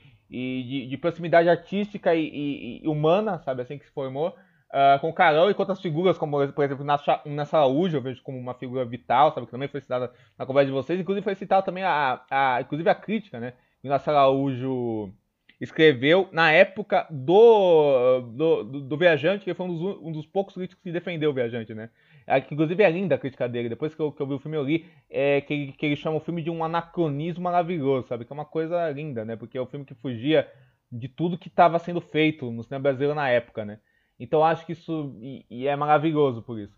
E aí, e aí eu acho que tem muito disso, sabe? Assim, essa alma cinéfila do Carão que perdurou, perdurou, perdurou. E, e passou e passa. E essa comunicação geral que rola entre várias gerações. E essas obsessões pessoais dele, que eu acho que são obsessões como a do, como a do Sganzella com o próprio cinema, com o próprio cinema brasileiro, que ele vai ter no Cinema do Caos, né, no filme final dele, né? Que, que ele vai ter a, a, a, se o se o se o se o se não é uma Corsária, o cara vai falar lá do Godard, uma cena, o Sganzella vai, vai dedicar o filme dele ao Orson Welles, sabe assim, que é o que é uma das explicações máximas dele para falar do cinema brasileiro, sabe assim, dessa essa coisa meio meio trágica que é, mais trágica, mais impulsionante que é fazer cinema no Brasil, sabe? Assim, essa coisa meio. Essa, esse contraste, sabe? Assim, essa coisa que é difícil, mas é uma coisa que é difícil fugir disso, sabe? Assim, então é, é um filme que fala muito disso. No mesmo, no mesmo jeito que o filme do. E fala isso num olhar muito experimental, sabe? Assim, usando a própria ferramenta do cinema, da filmagem para fazer isso. Uma coisa que rola muito nas obsessões do próprio Coutinho, essa, essa obsessão do Coutinho sobre o que Brasil nós vamos falar, sabe assim? Que eu acho que é um, um dia na vida, é filme que acabou não, não podendo entrar, mas foi citado, tem muito disso, sabe assim? É, é, é o Brasil dos nossos tempos que eu fui na tela da televisão, sabe? Esse Brasil, esse, esse Brasil, esse Brasil do horror que é o Brasil tão nosso, sabe? Que é, que é uma coisa muito que pega muito. O jogo de cena é isso, sabe? São, são o Brasil daquelas mulheres, sabe assim? A vida cotidiana delas, assim, essa essas conversas que se escondem, sabe? Assim, que impulsionou uma outra jornada para a carreira do Coutinho, né? Que, o, que ele já vinha fazendo né, nos outros filmes, tipo Difícil Master e tal, mas que nesse filme eu acho que se radicaliza de uma forma muito poderosa, sabe assim? E aí, e aí eu acho que tem, tem muitas essas, essas obsessões, eu acho, que, que passam por esses filmes, assim. No próprio Força Loura do Carão, assim, eu acho que, que ele pega, ele faz um, um, um meio que um, um, resumo do cinema dele. Vai, ele pega essa, ele fecha aquela trilogia do, do ABC que ele ia continuar em outros filmes, né? felizmente faleceu né, antes de poder fazer isso.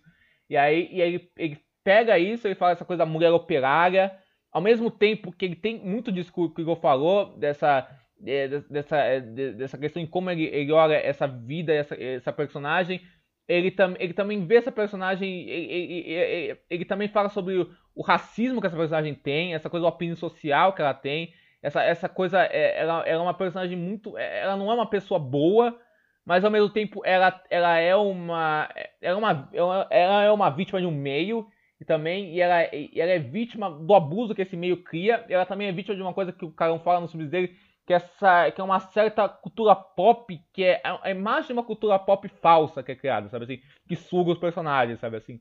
E, e que tá na, naquele cantor, e, e, naqueles dois cantores, né? Que é o Colin Raymond e o Maurício Matar, sabe assim? Que tudo na verdade é uma farsa, sabe? Até ela mesma é uma farsa, né? O cabelo loiro dela é uma farsa, sabe assim?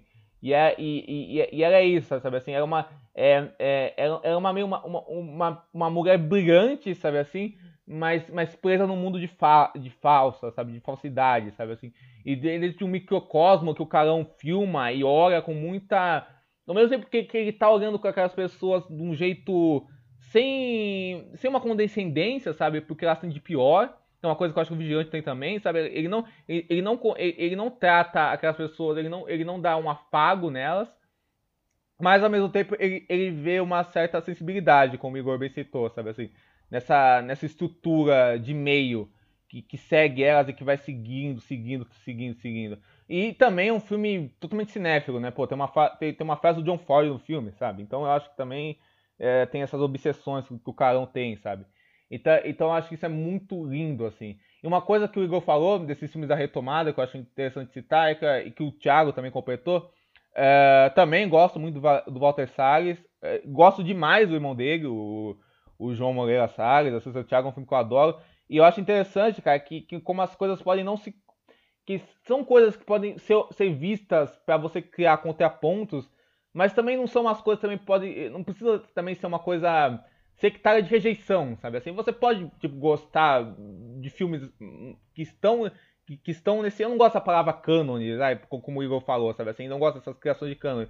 Mas que estão. que sobrevoam esse, essa, é, é, essa, essa, é, essa, essa, esse histórico de respeitabilidade, vamos dizer, entre muitas aspas, que eles foram colocados, sabe assim, de, de lugar, sabe assim, de ó, isso é o cinema de prestígio brasileiro, né? Que eles foram colocados nesse lugar, sabe assim, pela, pela imprensa, pela mídia, pela própria indústria e tal. Uh, e tem filmes que estão nesse lugar que são filmes, sabe, excelentes, sabe assim, e, e são grandes filmes do nosso cinema, mas ao mesmo tempo, acho que é interessante também olhar para fora disso e também, também não rejeitar isso e, e não, também não rejeitar isso só por ser isso. Lógico que você pode rejeitar porque você pode ver um filme desse e achar um lixo e aí falar, nossa, esse filme é um lixo. E aí você diz porque você achou um lixo. Mas às vezes você pode ver, ver filmes dessa lista e achar um lixo e você pode falar porque, porque são lixo, sabe? Uma questão só de argumentação. Mas eu acho que isso é muito legal, sabe? Assim, quando você pensa. Quando você pensa nesses grupos que se formam nos imaginários, podem ser grupos reais, mas se formam imaginários, e você coloca ideias sobre eles, sabe? Eu acho que isso é muito interessante. Se fosse para acrescentar alguma coisa sobre esses filmes, eu acho que seria para reforçar o que tanto você, Tiago, quanto o Diego já falaram sobre serem diretores que têm esse contato é, muito forte com algumas expressões de cultura, né? como o Carlão com a própria cinefilia, e o que o Diego falou do, do Carlão ser um, um diretor sem preconceitos. É, Para quem conhece mais a fase é, final da obra dele, ele foi um diretor que começou no ciclo da Boca do Lixo, fazendo filmes que que flertam ou estão completamente inseridos no ramo do erótico, assim. Sim. Inclusive é um ramo pouquíssimo explorado do nosso cinema, inclusive das perspectivas mais tradicionais, quando falam de Boca do Lixo, falam mais sobre o cinema marginal, né? É, não convém falar sobre o verdadeiro ganha-pão da Boca do Lixo, que era fazer cinema erótico e explícito, que aliás são duas coisas diferentes.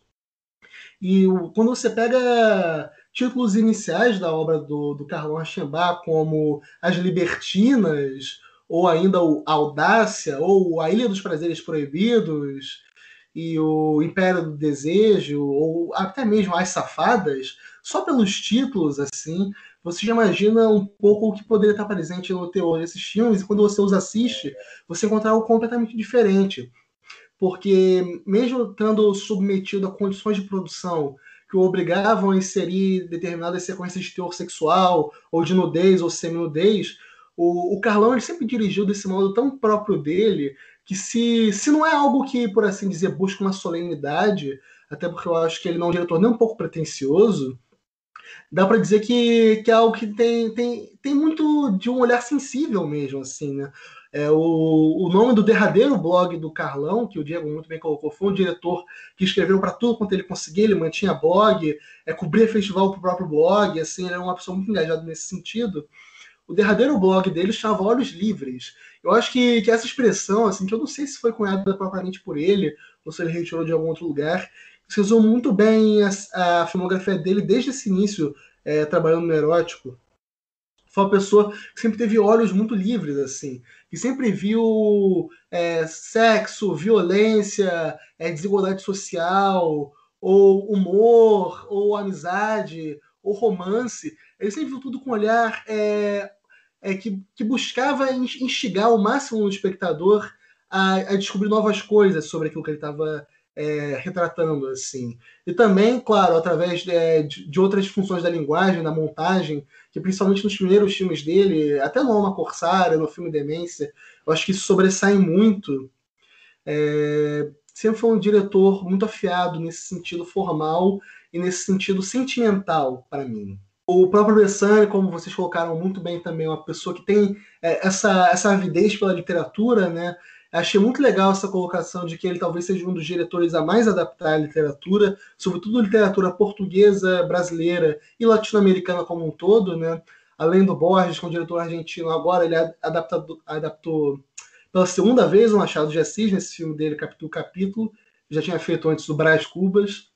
É, já tinha filmado o filme baseado nos sermões de Antônio Vieira, que, enfim, é um missionário português, mas escreveu esses sermões durante suas longas estadias no Brasil é, já filmou São Jerônimo, enfim, sempre teve é, suas obras a partir de um certo momento muito ligadas a essa fonte literária, assim. Ele realmente faz isso de modo muito único quando você compara, por exemplo, com outro diretor que adaptou muito literatura, que foi o Nelson Pereira dos Santos, nosso saudoso mestre cineasta brasileiro, filmou muito literatura, filmou muito Graciliano Ramos, é, filmou Guimarães Rosa, nossa, filmou, filmou muita coisa. E o Nelson ele fazia adaptações de um jeito que eu acho inclusive maravilhoso, Nelson Rodrigues, enfim, é, film, filmava um jeito maravilhoso, assim, é, transcrevendo para o cinema aquelas narrativas e encontrando soluções formais muito únicas, inclusive é, de filme para filme, né, não se repetia nisso. Só que quando você pega, por exemplo, o que o Nelson Pereira faz em função a, até mesmo preocupações de fidelidade textual ou narrativa em relação à adaptação, você vê que o Bressani faz algo completamente diferente, assim. O negócio dele é muito mais é, sensorial, sobretudo nesses filmes do que eu vejo como a fase atual dele, a partir do começo dos anos 2000, né? É, trabalha muito uma imersão quase completa do espectador ali no filme. Nosso garoto é quase que um filme em primeira pessoa em alguns momentos, né? Tem horas em que você verdadeiramente se sente pela maneira como o filme coloca a visão espacial, você verdadeiramente se sente ali dentro, você não apenas por estar com o ponto de vista é, da câmera, mas por estar imerso naquele ambiente auditivo que o Bressani cria, por você se, quase conseguir sentir o tato daqueles ambientes. É um negócio assustador, assim. Nesse sentido, eu realmente também acho que ele tem ele tem poucas pessoas a se comparar no cinema mundial, é nem só no brasileiro. É, e também nas obsessões do próprio Sganzella, né, em relação à arte também, como o Diego bem colocou, a obsessão dele com Orson Welles, que chega é, em sua última manifestação nesse filme, que foi o seu último, mas que já vem atravessando uma série de filmes que ele fez. Né? Entre longas e curtas, o, o Sganzella dedicou uma, uma boa parcela da sua obra ao Orson Welles, filmes como Tudo é Brasil, Nem Tudo é Verdade, A Linguagem de Orson Welles, O próprio Signo do Caos, O Brasil, que não é um filme propriamente sobre Orson Welles, é mais sobre o João Gilberto, mas também é sobre Orson Welles, porque os Ganzela, os Ganzela, e se não tiver Orson Welles, não é Ganzela, está presente desde as diferenças de linguagem do Bandido da Luz Vermelha, seu primeiro longa, e, enfim, o diretor também teve uma obsessão muito grande com o Noel Rosa, realizou alguns projetos sobre o Noel, queria fazer um longa sobre o Noel Rosa, mas não conseguiu por causa dessas impossibilidades de filmar sobre as quais esses diretores veteranos por vezes esbarravam nos períodos mais institucionais da história do cinema brasileiro, né? No caso do Rogério, eu acho que não é nem justo a gente dizer que foi só no período é, da retomada, da pós-retomada. Desde a época da Embrafilme, nos anos 80 e 70, ele já vinha tendo essas dificuldades de, de vínculo institucional.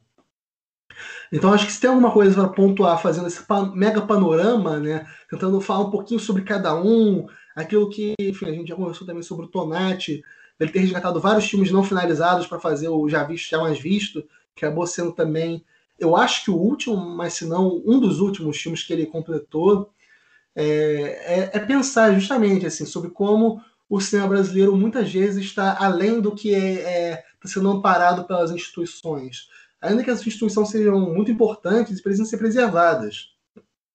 Porque a gente corre um risco muito grande de cair num discurso de menosprezar essas instituições, torná-las algo supérfluo, e a partir daí é, não se preocupar com o desmonte que essas instituições passam em períodos dramáticos da história do cinema brasileiro, é, um dos quais a gente vive né, agora. É, cada período desse é diferente, lógico. O que a gente está vendo agora é diferente do que aconteceu nos anos 90, também é diferente do que aconteceu em em outros períodos pontuais, mas a gente tem que ter sempre cuidado com esse tipo de discurso, ainda que seja super importante ver o que, como o Diego bem colocou, prestigiado. Perfeito, perfeito. É, é isso, assim. É, e assim, dentro do modesto papel que nos cabe, né, nós somos o que? Nós somos é, meros integrantes do público, em alguns casos críticos, realizadores, uhum. é, mais independentes, que a gente conversa entre si, porque, enfim, é, quem vê filme gosta de conversar sobre esses filmes, né?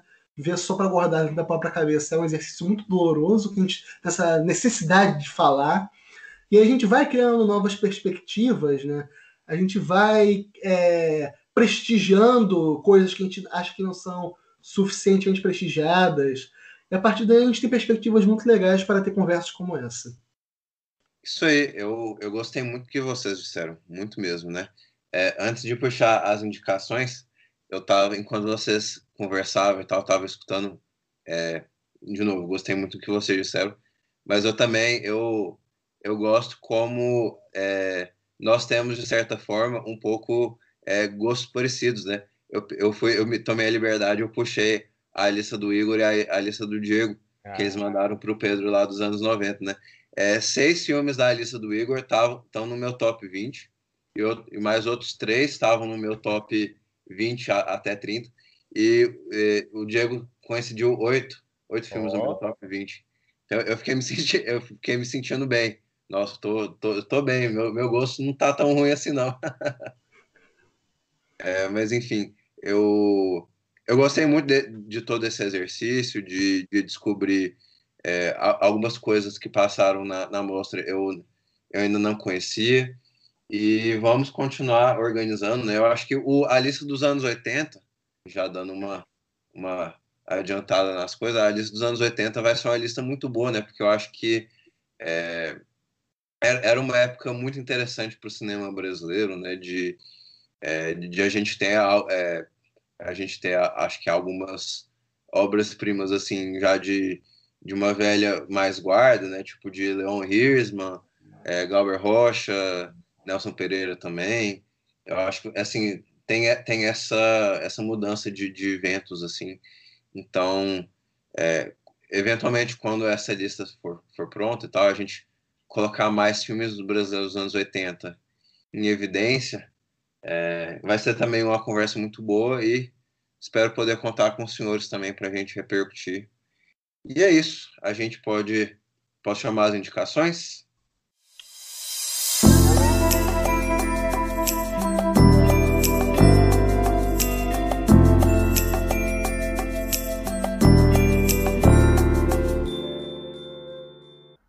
Pô, muito obrigado. Bom, pois então.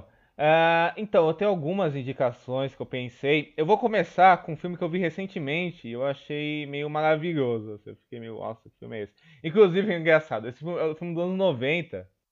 E, e assim, e se, e se eu tivesse feito, e se eu tivesse visto ele antes de fazer a lista, não que eu tivesse, não que eu colocaria ele na lista dos, dos 20, porque eu não colocaria. Mas eu colocaria ele bem em cima entre as menções honrosas, sabe assim? Porque é um filme excelente mesmo. E, e, é um filme que tem completo no YouTube, legendado, em boa qualidade. Uh, chama The Watermelon Woman.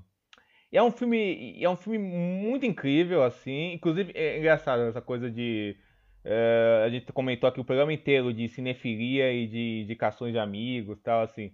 Um amigo nosso também, que, que também é, é amigo nosso, o Egberto, ele colocou esse filme na lista dele dos anos 90. E aí eu botei todos os filmes assim que eu vi de amigos, tal, assim, que filmes estavam na lista, tal, eu botei no hotlist, aí pra ir vendo, tal, com o tempo. E aí eu vi esse filme, né? E no YouTube é um filme curto e é um filme espetacular, assim, espetacular mesmo, assim. É um filme da Sherry Dunne, que é uma cineasta uh, negra, uh, norte-americana e lésbica. E ela faz ela mesma nesse filme. E, e é o filme, que que é? O filme é da vida dela, ela vivendo as questões cotidianas dela, então então ela, ela, ela, ela, é, cine, ela é uma cineasta de, de baixo orçamento, sabe assim? De filmes independentes, faz uns bicos aí, filma, filma uns negócios para ganhar dinheiro, trabalha numa locadora para se sustentar também. E, e, e, e, enquanto isso. Enquanto isso, enquanto isso também ela tem, ela, ela vai se envolver, ela tem, ela tem as amigas dela, ela vai, ela vai acaba se envolvendo com uma, com uma mulher branca, que acaba se apaixonando, assim, vira a namorada dela, todas as questões de relacionamento, o filme, e o filme leva isso com, uma, com um tom muito de comédia, sabe assim, um tom, um tom muito forte de cômico, de comédia e tal. Uh, ao mesmo tempo que o filme, que o filme se desenvolve, desenvolve uma jornada, que é a própria Sherry Daniel fazendo um documentário que ela faz dentro da parte ficcional do filme, da parte real do filme, que é parte documental mesmo, sobre uma, uma atriz uh, negra da década de 30 por aí, que era conhecida como The Watermelon Woman, que, que fazia filmes com uma cineasta branca e que, e que fazia papéis de escravas e daqueles clássicos de mami e tal, que foram muito conhecidos no, na época da. Eh, na, um estereótipo da época da escravidão, que depois teve aqui no Brasil, com uma coisa meio de Anastácia e tal. E aí o filme investiga essa jornada dela por achar esses arquivos, esses filmes e, e reconstruir essa, essa história, sabe assim? Essa, essa, essa história é, que envolve questões LGBTs e questões negras que, que são esquecidas, ao mesmo tempo que vem a vida pessoal dela. E o filme faz isso com uma graça e com, e, e com um senso de linguagem tão forte, tão poderoso, sabe assim, tão verdadeiro, que eu fiquei muito imerso vendo o filme. Eu achei um filme é, maravilhoso mesmo, um filme pou, pouquíssimo conhecido, assim, pouquíssimo visto. Inclusive, é um filme que eu acho que que sabe, é, é, um filme que dialoga completamente com, com questões que a gente vê muito hoje em dia o cinema fazendo, com questões de representatividade, de lugar de fala, e, e eu digo até que, que assim, é um dos exemplos mais sofisticados disso, assim, inclusive acho que ele vai para um lugar que, enquanto muitos filmes aí que a gente vê, sabe, assim, que são alguns até bem celebrados, que tentam fazer isso de um jeito meio falso, acho que, que esse aqui faz uma verdade que é meio emocionante até. E é um filme que eu acho que precisa muito ser visto e descoberto, porque é um filme, assim, importantíssimo, sabe, assim. As pessoas até ampliarem o, o olhar sobre ele, assim. Uh, outro filme que eu indico também é o, é o The Warriors, que é um, que é um filme do Walter Hill, que tem na Amazon Prime Video, que eu descobri que ele tem na Amazon Prime Video, que é um filme excelente, assim, fantástico, do Walter Hill, assim, é um filme muito conhecido, tal, pela fase de efeito e tal, mas é um filme que ele faz uma, um, meio que uma, uma, uma jornada daqueles jovens delinquentes, assim, no meio de uma cidade completamente louca, sabe assim? E, e usa vários desses símbolos Walter Hill ama de fazer um, um velho oeste numa, numa selva urbana, sabe assim? E isso eu acho maravilhoso, sabe assim? E, e, eu recomendo, inclusive, no geral, os filmes do Walter Hill que estão em streamings, porque tem vários filmes dele em streamings, assim. Uh, curiosamente, uh, vários, assim, e o Warriors é o meu favorito dele, é um dos meus favoritos, assim, o Walter é um diretor que eu amo, assim. E eu andei vendo muitos filmes dele esses tempos, então acho que que, que assistiu The Warriors é, é uma experiência muito, muito, muito interessante, sabe? E muito legal. E, e, outro filme que eu indico também é outro, outro, outro filme que eu, que eu indico também, que eu, que eu vi, que é um filme de outro queridinho, também dos anos 90, que apareceu na lista, que é o. Mas é um, um queridinho que tem nada a ver com o Brasil, um queridinho norte-americano, que é o nosso bom e velho cowboy, o Clint Eastwood, que é o Honk Tonk Man, sabe assim? é um filme que eu acho que as pessoas têm muito que ver, é um filme que entrou na Globoplay. E é um filme excelente, assim, um filme. Um filme que todas essas marcas, o que as pessoas gostam do Clint Eastwood, sabe assim?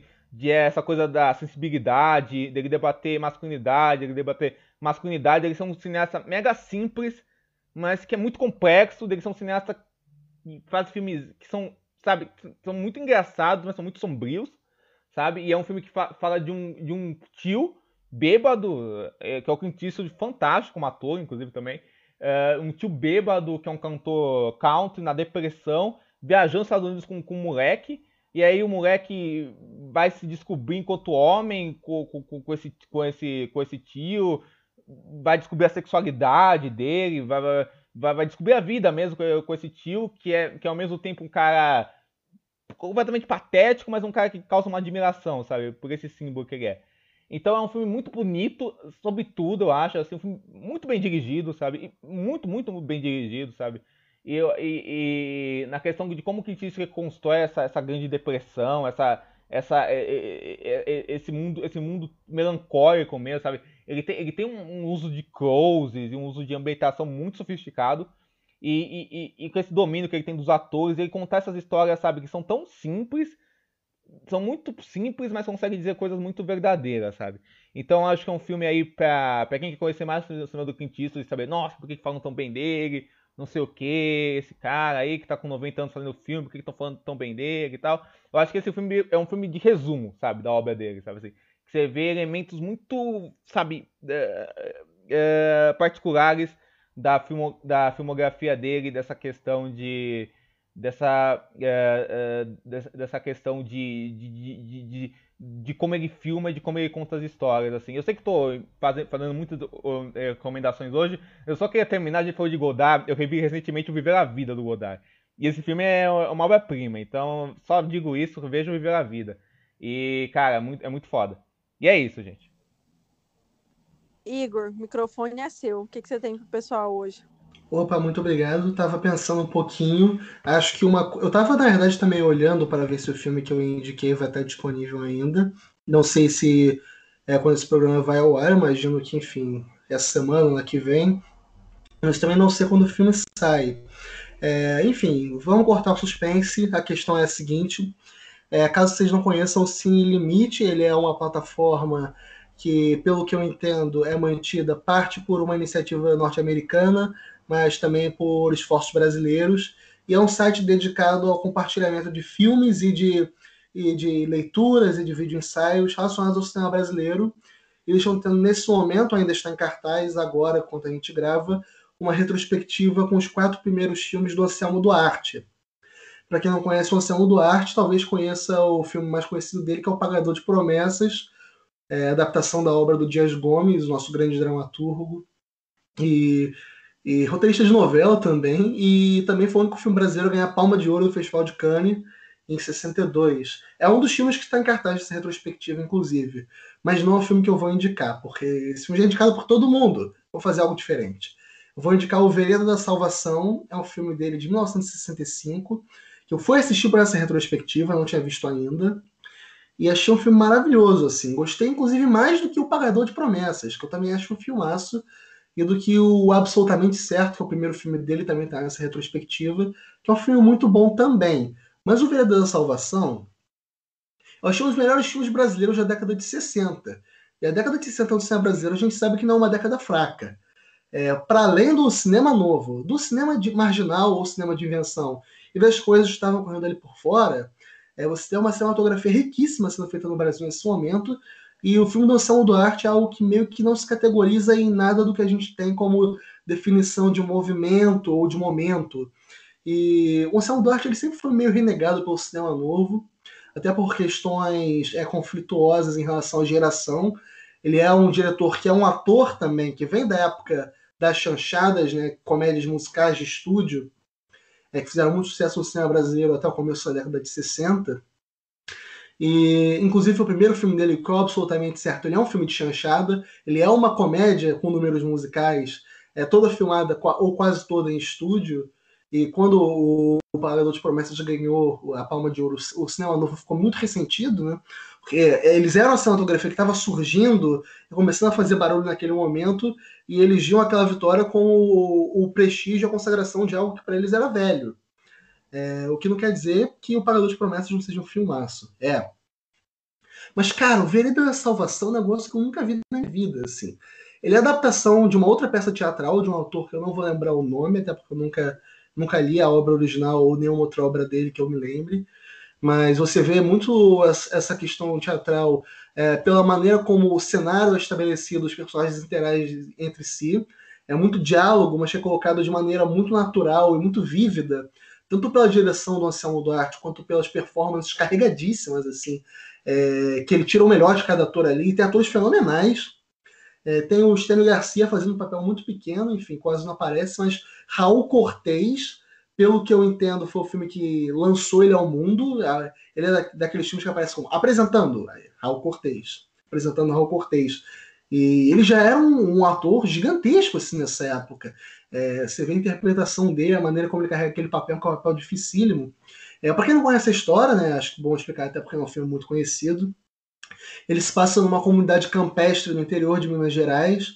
Assim, quando eu falo interior, é, quando a gente pega o, o Viajante do Saraceni, comparado com, com o Viajante, é, o, o Vereda da Salvação é mais interior ainda, assim, um interiorzaço.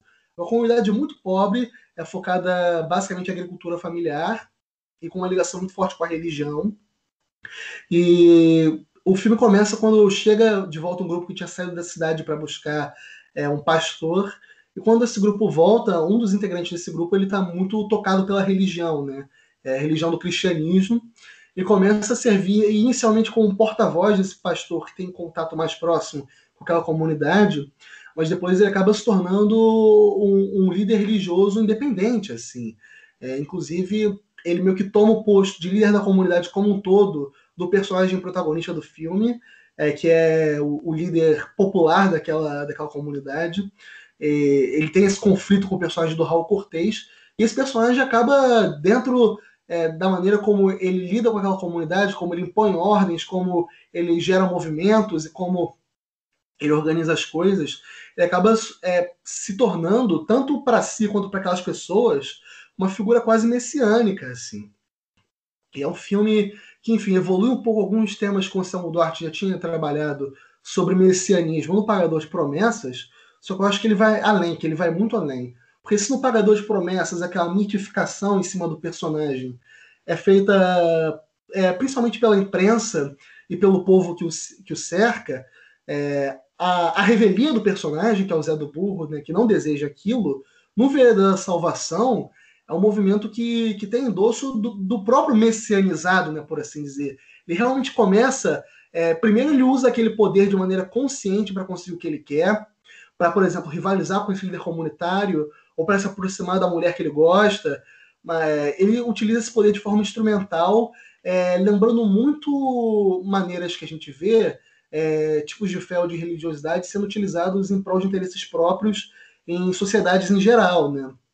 tanto ao longo da história quanto, enfim, em alguns casos no presente. É, e ele retrata isso de uma maneira meio alegórica, mas que, enfim, é, em certos momentos, não por desejo do Anselmo Duarte, mas mais pelas circunstâncias é, posteriores ao filme, acaba fazendo um paralelo pouco sutil com a realidade, é, que não por isso deixa de ser fantástico. É, mas com o passar do tempo, ele realmente começa a acreditar na própria mentira e ele, e ele se vê é, encantado, deslumbrado com aquilo que, que, ele, passou, que ele se tornou para aquela comunidade. É um filme fortíssimo, poderosíssimo, é, mega magnético. A atriz que faz a mãe do personagem do Raul Cortez, eu não vou lembrar o nome dela, também está muito bem. É a Lélia Abramo, não é não? Eu acho que é, mas eu não vou lembrar realmente, porque eu não a reconheci de nenhum outro trabalho. Para mim, é, que eu me lembre, acho que esse foi o filme que eu vi onde ela tem maior destaque. Mas é uma atriz fenomenal também. A atriz que faz a personagem é, pela qual esse personagem do Raul Cortez tem esse interesse romântico barra sexual é, também manda muito bem. Enfim, é um, é um, grande filme, muito bem dirigido. É, o Anselmo Duarte, ele não apenas dá a sorte de contar com atores fantásticos e com texto muito bom, ele é um diretor muito afiado por seu próprio mérito. Ele faz coisas ali que, que enfim, a gente pode passar horas e horas discutindo, mas a gente já conversou bastante hoje, não quero alongar ainda mais o papo. É, fica a indicação, é, cinelimite.com. É, talvez a, a, retrospectiva não sei ainda esteja lá. Vejam todos os filmes, são. Eu, eu não vi o último ainda, que é o Calé de Pajeú com Tarcísio Meira. Mas eu posso atestar que os, os, os, outros três filmes que estão em cartaz são todos excelentes. Então recomendo, sobretudo, o Vereda da Salvação. E recomendo também, acho que eu mencionei na conversa, eu estava revendo é, e vendo pela primeira vez também alguns filmes do John Cassavetes, que é o diretor americano, e vi pela primeira vez o filme dele de 76, que é o Assassinato do Bookmaker Chinês, ou A Morte do Bookmaker Chinês, não lembro agora como ficou o título no Brasil, mas é o The Killing of a Chinese Book. É, recomendação máxima, não apenas por isso que a direção me lembra um pouco do Candeias, que é outro craque da bola, assim, mas porque o, o Cassavetes é um diretor espetacular, é isolado também, sem precisar comparar com nada. Curiosamente, assim como Anselmo Duarte é outro ator tornado diretor, né? O ator e diretor trabalhou em paralelo nas duas funções também. E, e é um filme que, cara, eu nem sei muito o que falar, porque eu acho que é um filme que funciona melhor se você vê ele sem saber muita coisa. Mas é um filme que opera muito em uma coisa que eu gosto em cinema, não só em cinema americano ou nos filmes do próprio Caçavete, mas em cinema como um todo, que é aquele olhar, tipo, se não para uma população marginalizada, no sentido que a gente geralmente tem na palavra, mas para aquela população que, que é meio periférica, assim, né? O, acho que isso não tem problema falar. O, o, o protagonista desse filme, ele é meio que dono de um, de um cabaré em Las Vegas, mas não um cabaré glamouroso, bonito, grande, super produzido. É um, é um cabaré bem barato, assim. Eles fazem um show de mega baixo orçamento, é, onde eles tentam imprimir algum, alguma veia mais artística, só que acabam cedendo muitas limitações de produção que eles têm. Ele tem todo aquele jeitão meio de bicheiro brasileiro, né? Usa aquelas camisas mega coloridas, abertas assim no peito, paletó branco por cima. Enfim, ele acaba se envolvendo em uns problemas de jogo e depois o filme parte para algo é, mega único, assim. Ele brinca com, com o que a gente chama de cinema de gênero, né? Que eu não acho que é uma denominação é, que eu goste tanto, porque o que é gênero cinematográfico? Né? Tudo é gênero. Mas assim, cinema de gênero, vocês sabem quando a gente fala que são coisas que fogem mais do drama convencional, né?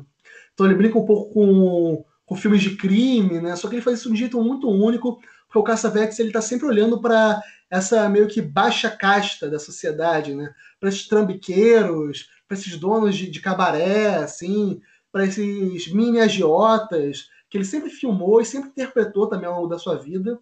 O outro filme que eu vi dele recentemente, não dirigindo, mas atuando, é o Mike e Nick da Ellen May, outro filme que super indicado aí, fica a indicação dupla junto com, com o Bookmaker chinês que é um filme onde o Caça-Vetes interpreta justamente um desses tipos, assim, um desses criminosos que ficaram conhecidos aí pelo cinema dos Scorsese como wise guys, né? Que eles não são mafiosos, eles são tipo os caras que fazem o serviço sujo da máfia, fazem os pequenos trabalhos da máfia.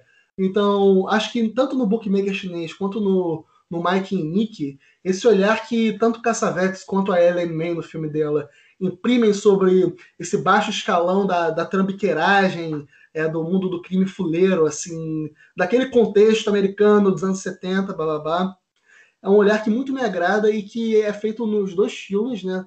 No Bookmaker e no Mike e Nick, é, com direções afiadíssimas, assim, e performances espetaculares é, do, do Ben Gazzara, do próprio Cassavetes, do Peter Falk. Enfim, eram todos os atores que trabalhavam muito juntos, né? Eles faziam meio que uma patota ali, que produziu grandes filmes, como também o Husbands, do Cassavetes. Mas aí já é, enfim, já é outro papo. É, já estão bem servidos, né? Acho que o Diego fez três indicações também, fecha com três aqui também. Indico o Vereda da Salvação do Selmo Duarte, a Morte do Bookmaker Chinês, do John Cassavetes, e o, o Mike e Nick, da Ellen May. A gente acabou não falando tanto desse, mas enfim. É um filme onde trabalha muito a, a relação de amizade, de masculinidade entre dois desses criminosos de baixo escalão ali do submundo de Nova York. Né? Filme focado muito nas atuações do, do Cassavetes e do Ben Gazzara, mas também tem uma, uma direção espetacular da Ellen May. Não conheci ela como diretora, só tinha visto filmes dela como atriz, mas ela arrebenta nesse filme e já estou, enfim, com muita vontade de ver mais. É isso de indicação. Muito obrigado pelo espaço, gente. É, eu tenho algumas coisas para indicar hoje. Eu gosto de dar uma variada, assim, é, tipo, indicar filmes talvez que sejam. Eu não gosto dessa expressão, né? Mas assim, é mais cult, entre aspas, né? É, e filmes um pouco mais popularescos. É. Mas enfim, eu, eu gosto de ter uma, essa variedade.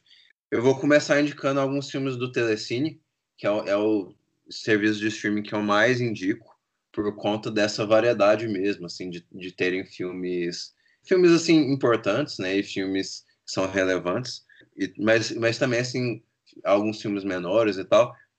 E o Telecine, junto com a Globoplay, eles têm tido essa uma guinada é, muito importante em exibir mais filmes brasileiros, né? O Telecine sempre foi bom é, de mostrar filmes brasileiros contemporâneos.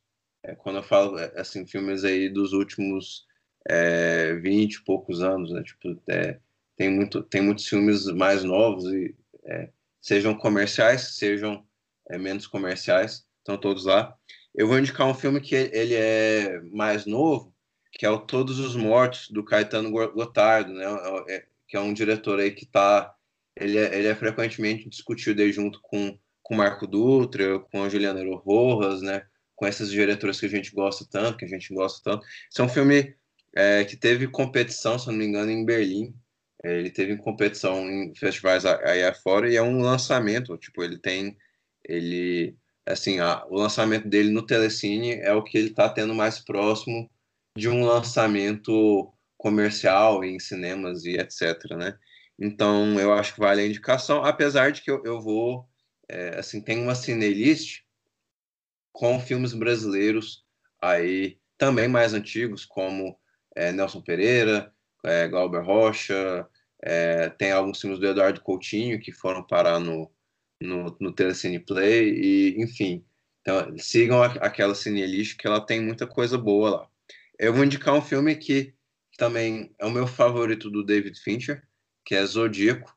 É, Zodíaco é um filme que ele, ele parece que tem dificuldade em ficar em serviço de streaming, ele está sempre pulando de um streaming para outro tal. Às vezes ele, tá, ele sai de circulação no, no, no contexto de streamings.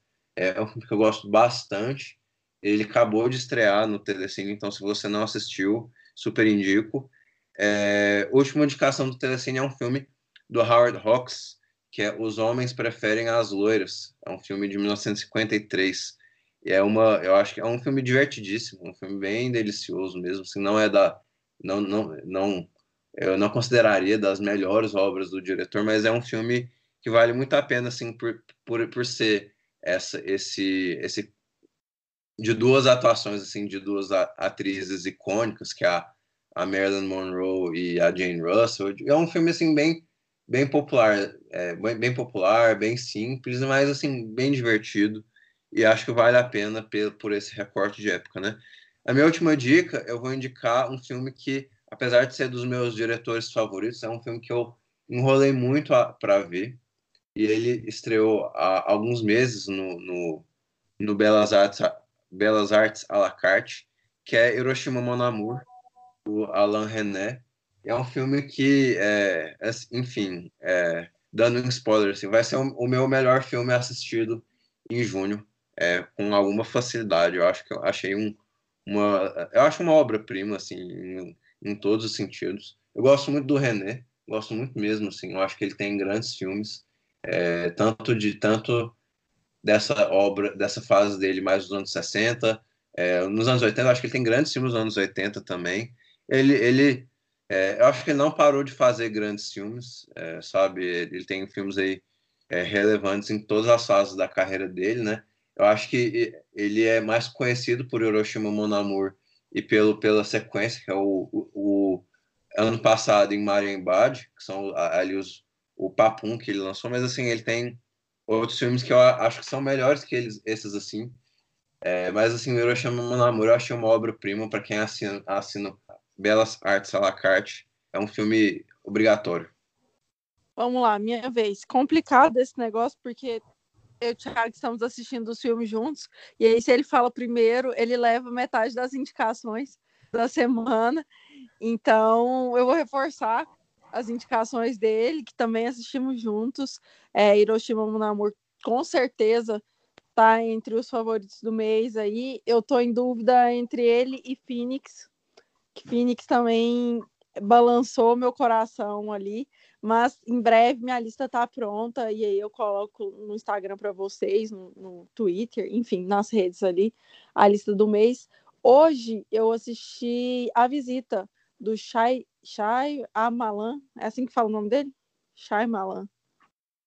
Enfim, o fandom aí, quase que o culto religioso dele, vai lá me, me ajudar a falar o nome do cara. É, eu tenho assistido muito os filmes dele, porque eu, eu era a pessoa que tinha visto só sinais e tinha deixado para lá. Assim, A Dama na Água eu assisti no cinema também, mas assisti com a promessa de ser um filme infantil na época, eu era criança. Mas é, depois, assim, de adulta e depois de estar no filme Twitter, é, que, e vendo todo mundo acompanhando, desesperado pelos, pelos filmes dele, eu quis correr atrás do tempo perdido ali e tenho assistido muitos filmes. É, hoje eu assisti a Visita, que eu acho que era o último que faltava, sem ser da, da sequência de super-humanos dele lá, ou personalidades complicadas de lidar. É, então, eu assisti a visita, eu gostei bastante, assim, é, me lembrou muito como ele trabalha essa fantasia, ele, ele vai para o terror, né? Só que ao mesmo tempo ele não, não tira a fantasia que existe nele, presente nele. Eu acho que isso é muito bonito quanto obra artística de um diretor, ele conseguir carregar a característica mais marcante da obra dele, que é toda essa fantasia, essa mitologia, esse charme no fantasioso mesmo que ele trabalha. É um found footage, ou pelo menos é um found footage do Shyamalan, que eu acho que ele trabalha a, a câmera e como a, a câmera transita entre o universo da diretora, né, que é a menina que está ali filmando, e o universo dele é o olhar da câmera pela menina e o olhar da câmera por ele. Eu acho que essa transição é muito boa, assim, muito legal. É... Lembrando também que a gente já fez uma palestra, não sei se dá para chamar de palestra, aqui no Cine UFG, aqui em Goiânia, para falar sobre a Bruxa de Blair. Então, vá lá no nosso Instagram, não sei se está no nosso Instagram, mas se não tiver no nosso, vocês me, me peçam que eu vou, eu passo o link para vocês. É, dessa palestra que a gente falou um pouco sobre a bruxa de Blair, todo o contexto do found footage ali para eles, né? E eu acho que aqui é um excelente exemplo dessa reinvenção do found footage. É um filme de 2015, ou seja, Bruxa de Blair de 99, muitos anos depois a gente teve esse, essa outra forma, né? É uma produção, inclusive, do. Esqueci o nome do cara, o produtor de Atividade Paranormal, que também é, é um, um found footage diferente, né? Uma forma diferente de filmar e de trabalhar mesmo o olhar da câmera. Então eu assisti hoje, gostei bastante, queria deixar de indicação para vocês aí da mesa, se não assistiram ainda, mas para vocês ouvintes também, os dois filmes acho que é válido até para comparação assim, e, e, vão lá também ouvir a gente, assistir a gente, que a gente fala um pouquinho sobre, sobre Bruxa de Blair. É um dos filmes que a gente, dentro do Supercuts, tem muito carinho por causa do evento, né? E porque a gente gosta muito também. Tô até rouca já, gente. é isso. Eu queria passar o microfone para vocês agora, para vocês darem os arrobas. Já queria agradecer.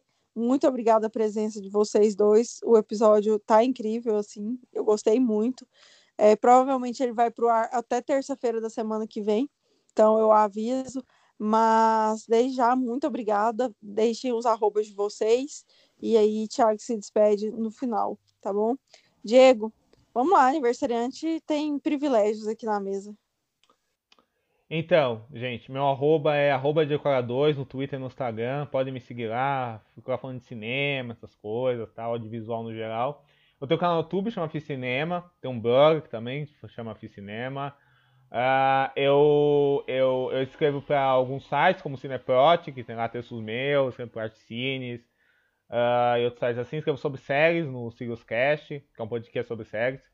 Uh, eu tenho, eu participo como convidado fixo de um podcast chamado Pinguim Dançarino, que é sobre animação. E eu, eu participo também como co-host de um podcast chamado Fita Errada, com o meu amigo Gustavo, que inclusive a gente fez um, a gente fez um programa sobre cinema brasileiro recentemente, que a gente chamou o Gustavo Menezes, Sem Limite para lá, a Marina, que é uma amiga nossa, também já participou bastante aqui, ficou bem legal. Então é isso, gente, um prazerzão participar e foi maravilhoso, amei mesmo, assim, foi muito bom. É, Igor, você quer deixar seus jabazinhos pra galera? Tudo bem. É, nas, nas, redes sociais, o meu, o, meu perfil acho que é o me, quase o mesmo, em quase todos pelo menos, que é Igor Nolasco RM, R de roda, M de Mercúrio. Vocês me encontram no Twitter, Instagram. Instagram não uso quase nunca, mas vai lá. De vez em quando, algumas coisas lá. Letterbox também, esse mesmo usuário é, naquela parte do Twitter que você deixa o link, eu tenho lá aquele site de agregador de links que você encontra tudo que eu faço, é, sites para qual eu escrevo, outros perfis, redes. O Linktree, né? É, o Linktree, isso. O Linktree é Igor Nolasco, sem o RM.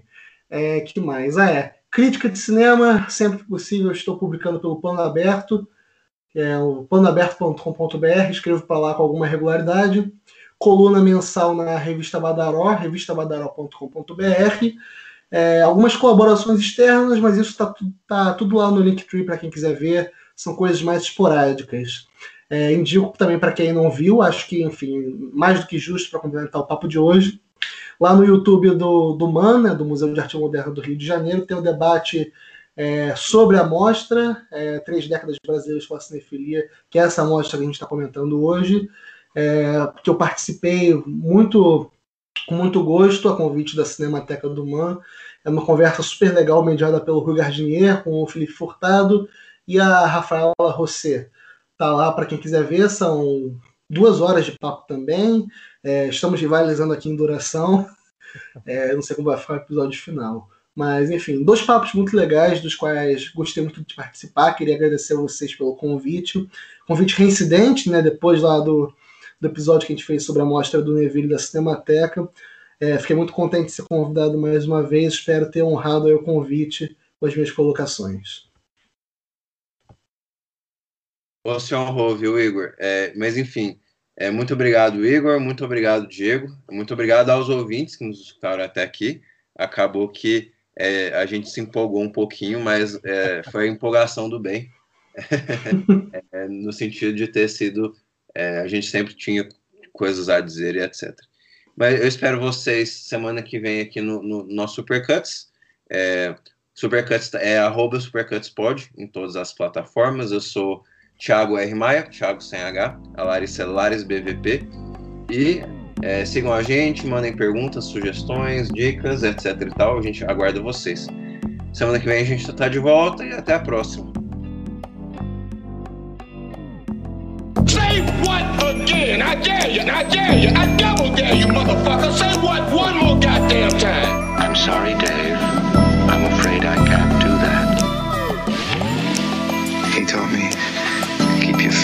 Close, but your enemies closer. The Force will be with you, always.